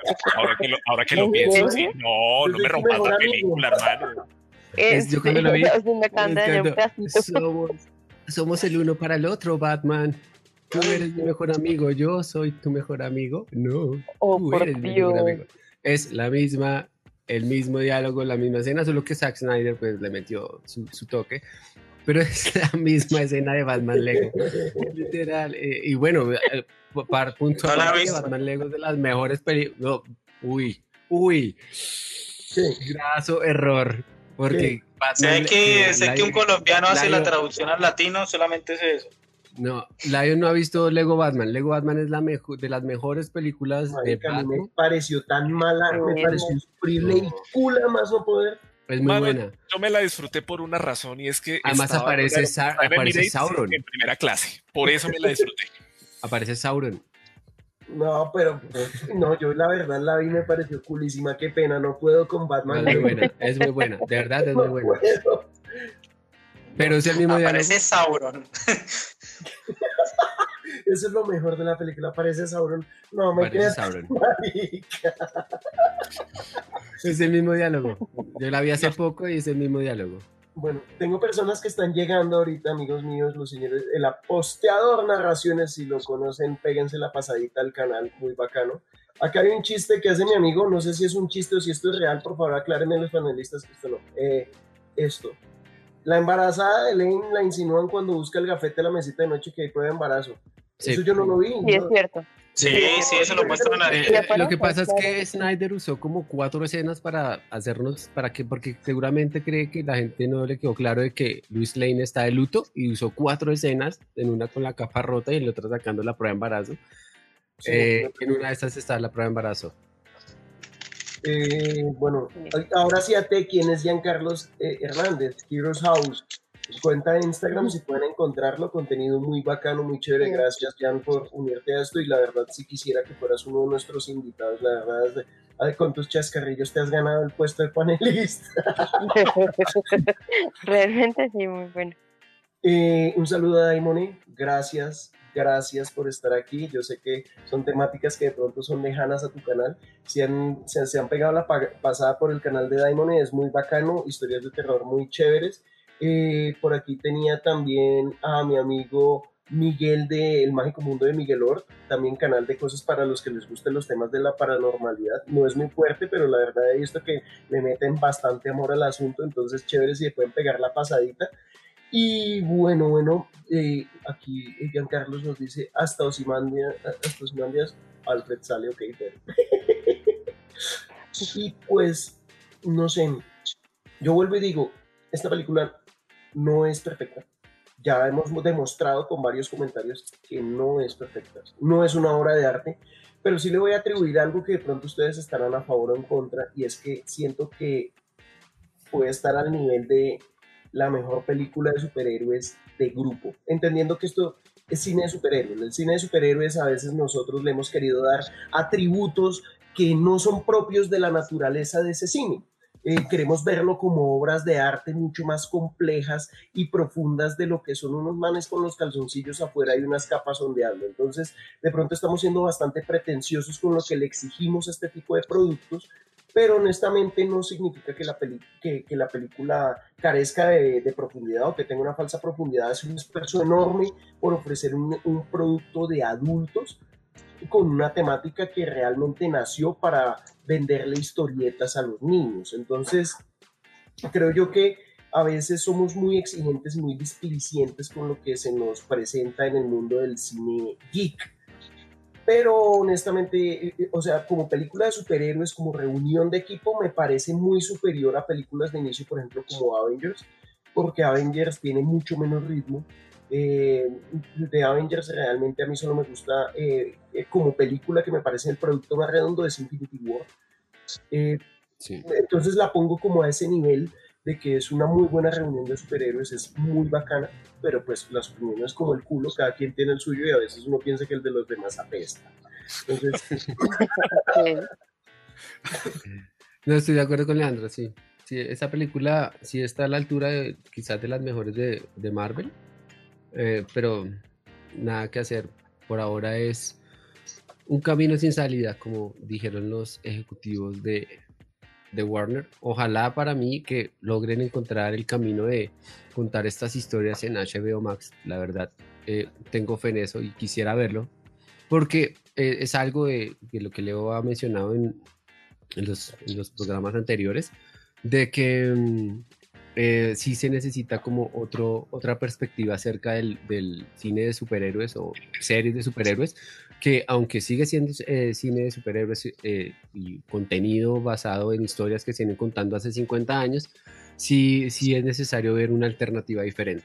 Y creo que HBO Max, HBO Max lo, lo, lo hablé en la última, el último podcast, o sea, se destaca por hacer series buenas, por no hacer contenido tipo Netflix, eh, sino le mete la ficha. Los manes contratan buenos showrunners, buenos escritores y hacen cosas chéveres y de verdad yo espero, creo que espero de verdad ver, eh, pues así sea la continuación del sueño de Batman sin piernas, eh, o, o, que nos expliquen, como decía Lion, que nos expliquen si es que el man si ya está teniendo otro tipo de poderes o simplemente literal se está soñando eso, pero quiero verlo, o sea, me gusta que eh, está teniendo muy buena recepción, eh, si ustedes comparan el, el Rotten Tomatoes, le dieron 75, 76 más o menos, pero la audiencia le dio casi 100. Y en Rotten Tomatoes no hay que ver tanto el de los críticos, sino también el de la audiencia, porque la audiencia es la que al final es la que paga la suscripción. Eso es exactamente, eso es lo que genera que se que tenga consecuencia esta película. Sí, más allá de, que la, la que, de que la vean pirata, la vean normal, la verdad yo la vi, eh, o sea, sí, obvio, yo, yo pagué para verla porque sí quiero que sigan haciendo ese tipo de contenidos, pero probablemente la voy a descargar pirata para seguirla viendo después, claro, mientras, pues, consigo, mientras, consigo, el Blu-ray. Pero, no, ya... creo, pero creo que el, el, el, el, el encanto aquí del asunto es cómo se va armando el mito o el culto alrededor de la película y todo lo que va a seguir pasando después de esto. Fíjense un fenómeno tan bonito que está sucediendo aquí y es que eh, Zack Snyder, sin ser el más brillante de los directores, se, se ganó, eh, eh, ya esta película no la, está, la gente no la está apoyando ni por ser de Superman, ni por ser de Batman, ni por ser de... es por ser de Zack Snyder. Es curioso que aquí Zack Snyder se ganó el, el título de director de culto. Y es curioso que la gente, generalmente la gente no es fan de los directores, es fan de los actores.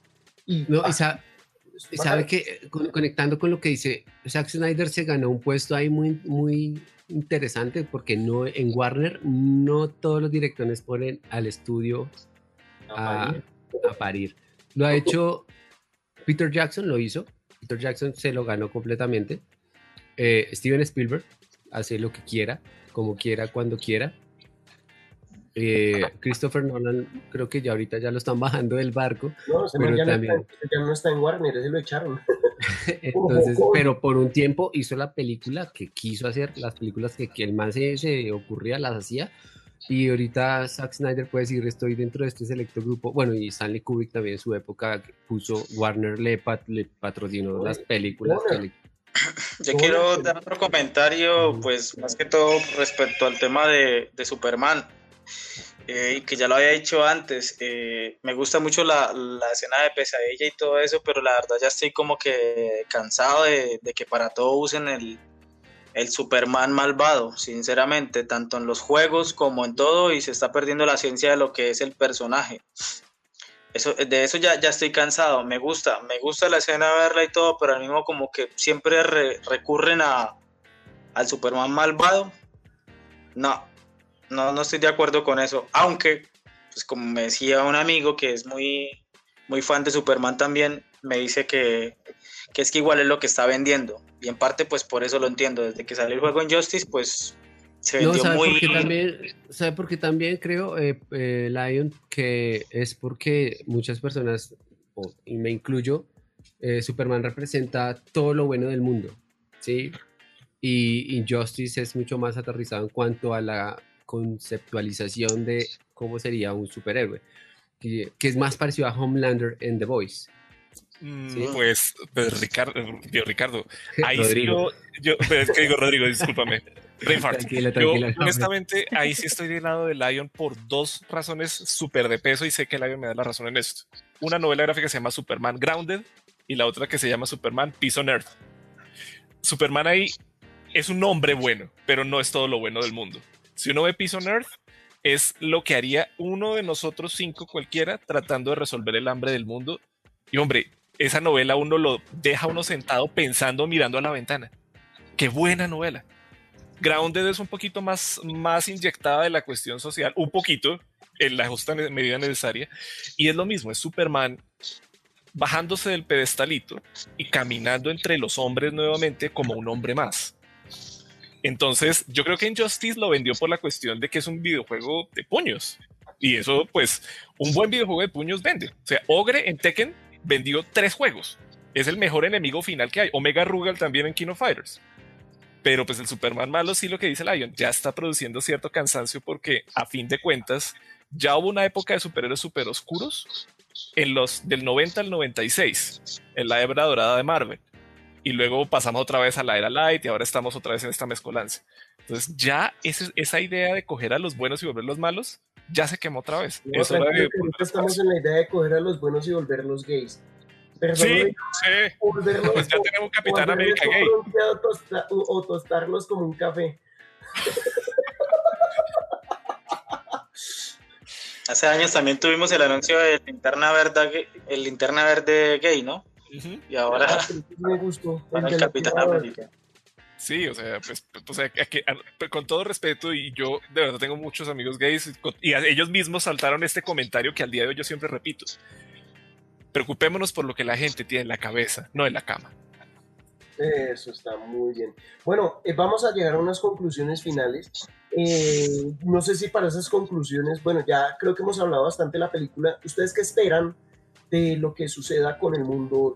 Aquí es el mundo de la especulación porque ninguno de nosotros está sentado en la mesa directiva de Warner como para decir va a pasar esto.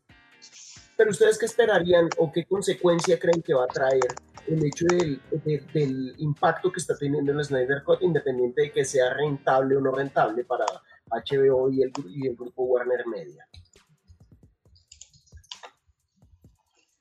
de a uno, ¿no? Perdón, no, rentable, rentable. Lo rentable lo es, rentable lo es. O sea, eh, lo que usted dijo al, principio del, programa, hay que esta, este fin de semana y la otra semana creo que seguramente vamos a empezar a, ver las cifras oficiales de reproducciones y descargas hasta ilegales de, de la película. una descarga ilegal no significa que Warner pierda o que HBO se va a empobrecer.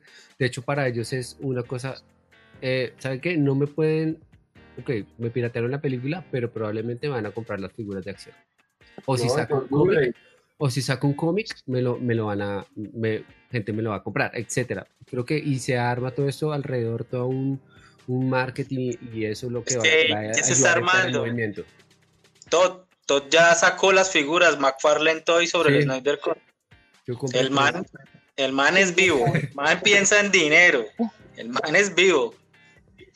No, y todas las figuras que tienen que ver con esta película están sold out. Todas las figuras. O sea, lo digo yo porque a mí me gusta coleccionarlas cuando están a precios eh, restalidos de, del retailer. Eh, y todo está sold out todo, o sea, todo. Usted no consigue, usted no consigue de Doc McFarlane o de McFarlane Toys, usted no consigue una figura de Darkseid porque está sold out y es probable que se empiece a vender es por eBay a cuatro o cinco veces más el precio, o sea, cerca de los 100, 200 dólares. Funko sacó las, las figuras de, de la película, eh, Superman duró 10 minutos, sold out. Darkseid salió... Hot Toys también sacó pero Hot Toys, pero, se demoran, se demoran. Se demoran, eh, pero Hot Toys no es para todo el mundo. O sea, Hot Toys es para que tiene 4 o 5 millones de pesos para invertirle a una figura. En cambio, por ejemplo, Funko sacó las, las figuras de Darkseid, las vendieron en 10 minutos. 10 pues minutos, sold out. Fíjense el impacto que ha tenido la película que cuando se sacaron las, los muñecos de de Batman vs. Superman o los muñecos de la anterior Liga de la Justicia eh, eran muñecos que terminaron en las repisas rematados eh, y vendidos en combo porque la gente no los compraba porque en últimas no les interesaba y ahorita sí ha tenido como un revival el interés sobre estas figuras. Incluso creo que Margarita, que es una coleccionista de plástico, seguramente... gracias, gracias. No, aún no tengo, estoy haciendo por otro lado las colecciones, pero sí voy haciendo como... yo, yo conseguí esta, esta figura en eBay La conseguí hace, no me acuerdo, pagué muy poquito, pagué como, no sé, póngale 20 mil pesos. Hoy la miré y como por los 120. Oh, por Dios. Sí, el, 120 mil. Sí, así están. Sí, así están. Y así están. están. imposibles. O sea, porque esto, esto, esto, va, esto se va generando un mito, se va generando una expectativa que algo que me gustó mucho y es que eh, Warner o Zack Snyder supieron o entendieron la manera de responder y lo hicieron. Lo que pasa es que cortaron a Snyder desde el inicio y ahorita le dijeron, no, está bien, muéstrelo. Y todo el mundo, esa era la película que queríamos ver, con sus defectos, con sus aciertos, esa era la película que queríamos ver y es algo que no se encuentra muy fácil en la competencia, por ejemplo. Lo que hablábamos hace unos programas de WandaVision que nos sí, pues los, los fans armaron todo un tema, pero no respondieron a las expectativas. No, es que la gente terminó decepcionada porque incluso después ya después se dieron cuenta que la directora no tenía ni idea de quién era Mephisto. Sí, esa fue la declaración. Qué tristeza. La tristeza porque se le está diciendo al fan que le van a dar gusto y contratan gente que no tiene pasión por lo que está dirigiendo. Mientras que aquí, qué pena lo digo, pero a Zack Snyder es que le brota la pasión. Y eso es algo que, que definitivamente el fan y agradece. Eso es algo que, que, que que yo noté en esa película y es que Zack Snyder puede tener todos los defectos como, como contador de historias, pero el man ama esos personajes y se le nota. Y eso es algo muy chévere y eso es algo que, excepción de algunas películas en la competencia, no se ve tan fácil. Claro. bueno, creo que... Yo espero, yo espero del DC, la verdad, que eh, ellos son muy, muy asustadizos y ellos no son de gente que, que respete mucho su hoja de ruta. Ellos, eh, puede ser bueno, puede ser malo, ellos están dispuestos a dar el plumazo si es necesario para eh, retomar cosas, eso, o, o, para castigar cosas. Entonces yo creería que es muy probable que la directiva de Warner eh, esté o no esté de acuerdo jamás, vuelvan y y reconsideren las cosas y retomen proyectos que tenían antes. Ahora falta ver si Affleck está disponible, si Snyder está disponible, si Cavill está disponible para, las, para los, nuevos proyectos, porque esto, es esto va a generar una remesón de proyectos, porque es increíble que esté más en, boca de, de lo que dicen que va a ser Warner que va a sacar una película de Supergirl que una continuación de Superman. O sea, ya ese tipo de cosas son ilógicas, pero son vainas que están pasando. Era ilógico que la gente, que, que, que en vez de sacar una película de Superman o una película de Batman o una película que le diera continuidad a alguno de los personajes del, del Snyderverse, sacaran eh, Birds of Prey. Y cuando vimos, la sacaron, o sea, y, y fue un cagadón y todo, pero yo pienso que ahorita el dinero está hablando, así como lo dice aquí el señor William Peña, eh, el dinero está hablando y el dinero es el que pone la voz. Y honestamente, vuelvo y digo, en el cine de superhéroes, aquí, mm, si bien es, muy bueno que exista en la, la, la, visión del estudio y la visión del director, aquí esto es un tema que se hace para complacer fans. Y entre mejor se complazcan los fans, mejores historias salen, porque si no vamos a seguir teniendo deformaciones de las historias canon que van a terminar decepcionando o dividiendo a los fans. Yo creo que esta película, eh, eh, la división que ha generado la visión de Snyder ha sido más por el tema de, la mala prensa y de las, de, las mismas políticas que Warner ha hecho al momento de, retractarse de los proyectos, de no seguir una línea continuada. Entonces, seguramente eh, este, este esta película va a traer una división y si no es para el mundo cinematográfico, si lo va a traer para HBO Max que va a dar contenido de más. Yo creo, yo estoy, me puedo jugar una hueva a que HBO Max va a querer eh, retomar la trilogía de películas con Ben Affleck de, de Batman, que la, la, saquen en formato serie y sería genial porque la verdad me, me, me, parece un poquito triste que el único producto a la fecha que exista de superhéroes serios sea The Voice, que me parece una súper super serie, pero me gusta que haya productos complementarios y que no todo, no todo se vaya por la misma línea infantiloide, porque honestamente tiene que haber gustos para todos. Me suscribo a ese comentario. Creo que Paul ya tiene su, su conclusión. Bueno, primero que nada, qué, qué bueno que pasó. Yo de verdad espero, y creo que esa es mi conclusión sobre todo el caso, que este sea el fin de la opinión como director ya, suficiente. O sea, Twitter si tú tienes 15 teléfonos, tienes 15 opiniones. Si tienes mil bots, tienes, tienes mil opiniones y puedes estar, torciendo algo que realmente era bueno, como Justice League, como el, eh, como el eh, Snyderverse. Entonces, ojalá eso ya haya terminado. Twitter tiene que saber si lo que salió gustó y no, no si lo que va a salir va a gustar. Eso no tiene por qué pasar. Un director dirige, crea un producto bueno o malo y el público decide. No el público decide, el director dirige. Eso, honestamente, eso no tiene nada que hacer ahí. Entonces esperemos que finalmente esto sea el final de, esa era absurda, sobre todo de la, del, buenismo que se está viendo en esto de que si tienes un negro y a un gay, entonces la, tu película es buena. Falso, no, la película es buena porque tiene buen guion, buena dirección y todo eso. Y pues esperemos que los proyectos que vengan, sea cual sea, creo que me quedo con la idea de que me sorprendan pues estén así, que sean, tengan muy buen contexto, sean muy ricos en la situación y en la explicación, así sobre una que otra escena. Y pues bueno, seguir estando felices, finalmente pasó. ¿Vos qué opinas, viejo Lion? Pues lo dije al principio, igual yo ya, ya estoy contento con la película. Y pues si queda así la cosa, bien, pero pues consecuencias esto va a tener en HBO Max o en otro punto.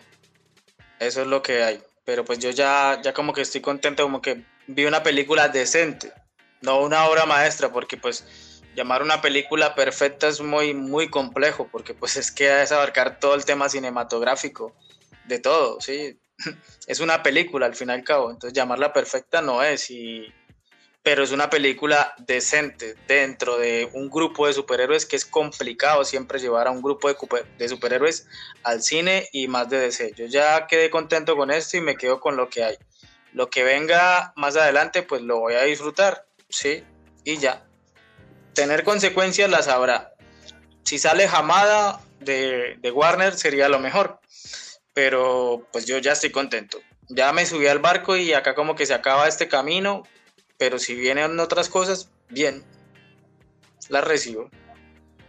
Al fin y al cabo es entretenimiento esto, que es lo que nos gusta es ver y disfrutar. Y esto, debatir con, con amigos, con colegas. Y ya. Con eso me quedo. Pues yo recojo las opiniones de todos. No, aquí estoy, aquí estoy. Se durmió. Yo recojo, yo recojo las opiniones de todos porque estoy de acuerdo. Es una película que podemos disfrutar, es una película que cumplió con las expectativas de muchos, eh, nos muestra muchas, muchas cosas que hacían falta. Em, el epílogo nos muestra algo que va a generar un nuevo movimiento, porque la gente quiere ver más. Eso fue lo que nos dejó como esta sensación de necesitamos más de esto. Entonces creo que va a generar otro movimiento que fluya o que tenga la misma repercusión como se hizo con la Snyder Cut, no sabemos, pero ojalá se tenga en cuenta un poco para que eh, podamos tener eh, películas buenas que nos llenen y, y no sean como solo por cumplir, sino porque realmente queremos que el fan esté contento, que se identifique con muchas cosas. Y yo, como dije al principio, amé la película, hablo muy del, del estilo del estilo fan, que es una película que me repetiré muchas veces, que le encontraré cosas muy buenas, como también como diciendo, ay, esto por qué pasó, pero, pero, pero la disfruté. Para mí es una buena película. Genial. Bueno, Juan Carlos Martínez, en resumen, nos gustó la película, hay que repetirla y ojalá que sigan por esta onda de películas menos infantiles. Yo creo que es un gran, una buena conclusión. Y bueno, eh, cerremos esta vaina, porque la verdad ya tengo chichi y tengo que sacar a mi perro a cagar y la verdad es que... El perro no se aguanta. El perro, el perro no puede. Pobre animal no tiene la culpa de que nosotros no extendamos. Entonces, bueno, para cerrar, quiero invitarlos a todos, amigos, por favor, a que si nos han acompañado hasta acá o si están viendo esto en diferido, eh, sigan el, el, podcast de Blizzpot. Es muy bacano, muy nutrido. No es de películas de superhéroes como tal, pero sí es de películas de cultura popular que son muy chéveres. Prometo subir más. Prometo subir atrás. Esa vaina, Bueno, y pues eh, creo que tienen la roba de Margarita, si quieren seguirla, ella es una buena fan, es una gran fan y es bonito seguir su contenido porque a veces es bastante inspirador. Entonces, eh, en Instagram y Lion quiere promocionar algo de sus redes porque honestamente no sabría por dónde Eh, promocionar. No, todavía no, porque pues eso está en construcción. Ya cuando tenga un material, pues ya lo haré a conocer por acá, pues. Ya cuando esté bien hecho. Listo. Bueno, eh, no sé realmente qué voy a hacer en los próximos directos. Vienen películas como Mortal Kombat, vienen Godzilla vs. Kong, que la verdad no, espero absolutamente ni mierda. Pero pues los que se animen a entrar al podcast, pues y, que, hagamos un, un conversatorio del tema, genial. También quiero hablar de música, Pantera específicamente, que es un tema que tengo pendiente y que la verdad me molaría muchísimo poderlo compartir eh, a los que quieran. Y bueno, pues eh, estaré pensando también en nuevos invitados, en ir rotando la, la, la, plantilla. Pero de todos modos, gracias por estar aquí, gracias por hacer parte del canal. A ustedes panelistas y a ustedes los que se aguantaron toda esta hora que llevamos dos horas 40 minutos. En serio, gracias por la paciencia, por el amor que nos dan los números que, que está dando este estos viendo directos, tanto en sintonía como en repeticiones. Han sido muy bonitos, cosa que valoro muchísimo. Y bueno, no jodemos más. Eh, Leo que, que, tiene, que usted tiene vejiga miniatura. ¿Cómo? Ah, sí. tiene... Le mando. Me tomo un tinto y me jodo, weón. bueno, gracias, gracias Leo por la invitación. Saludos a todos. Qué chimba, qué buena energía, de verdad. Muchas se gracias mucho. Gracias Paul, gracias eh, Lion, gracias Margarita, gracias Leo. Bueno, Chao. nos vimos. Bendiciones a todos y hablamos en el próximo libro directo. Hasta luego. Chao.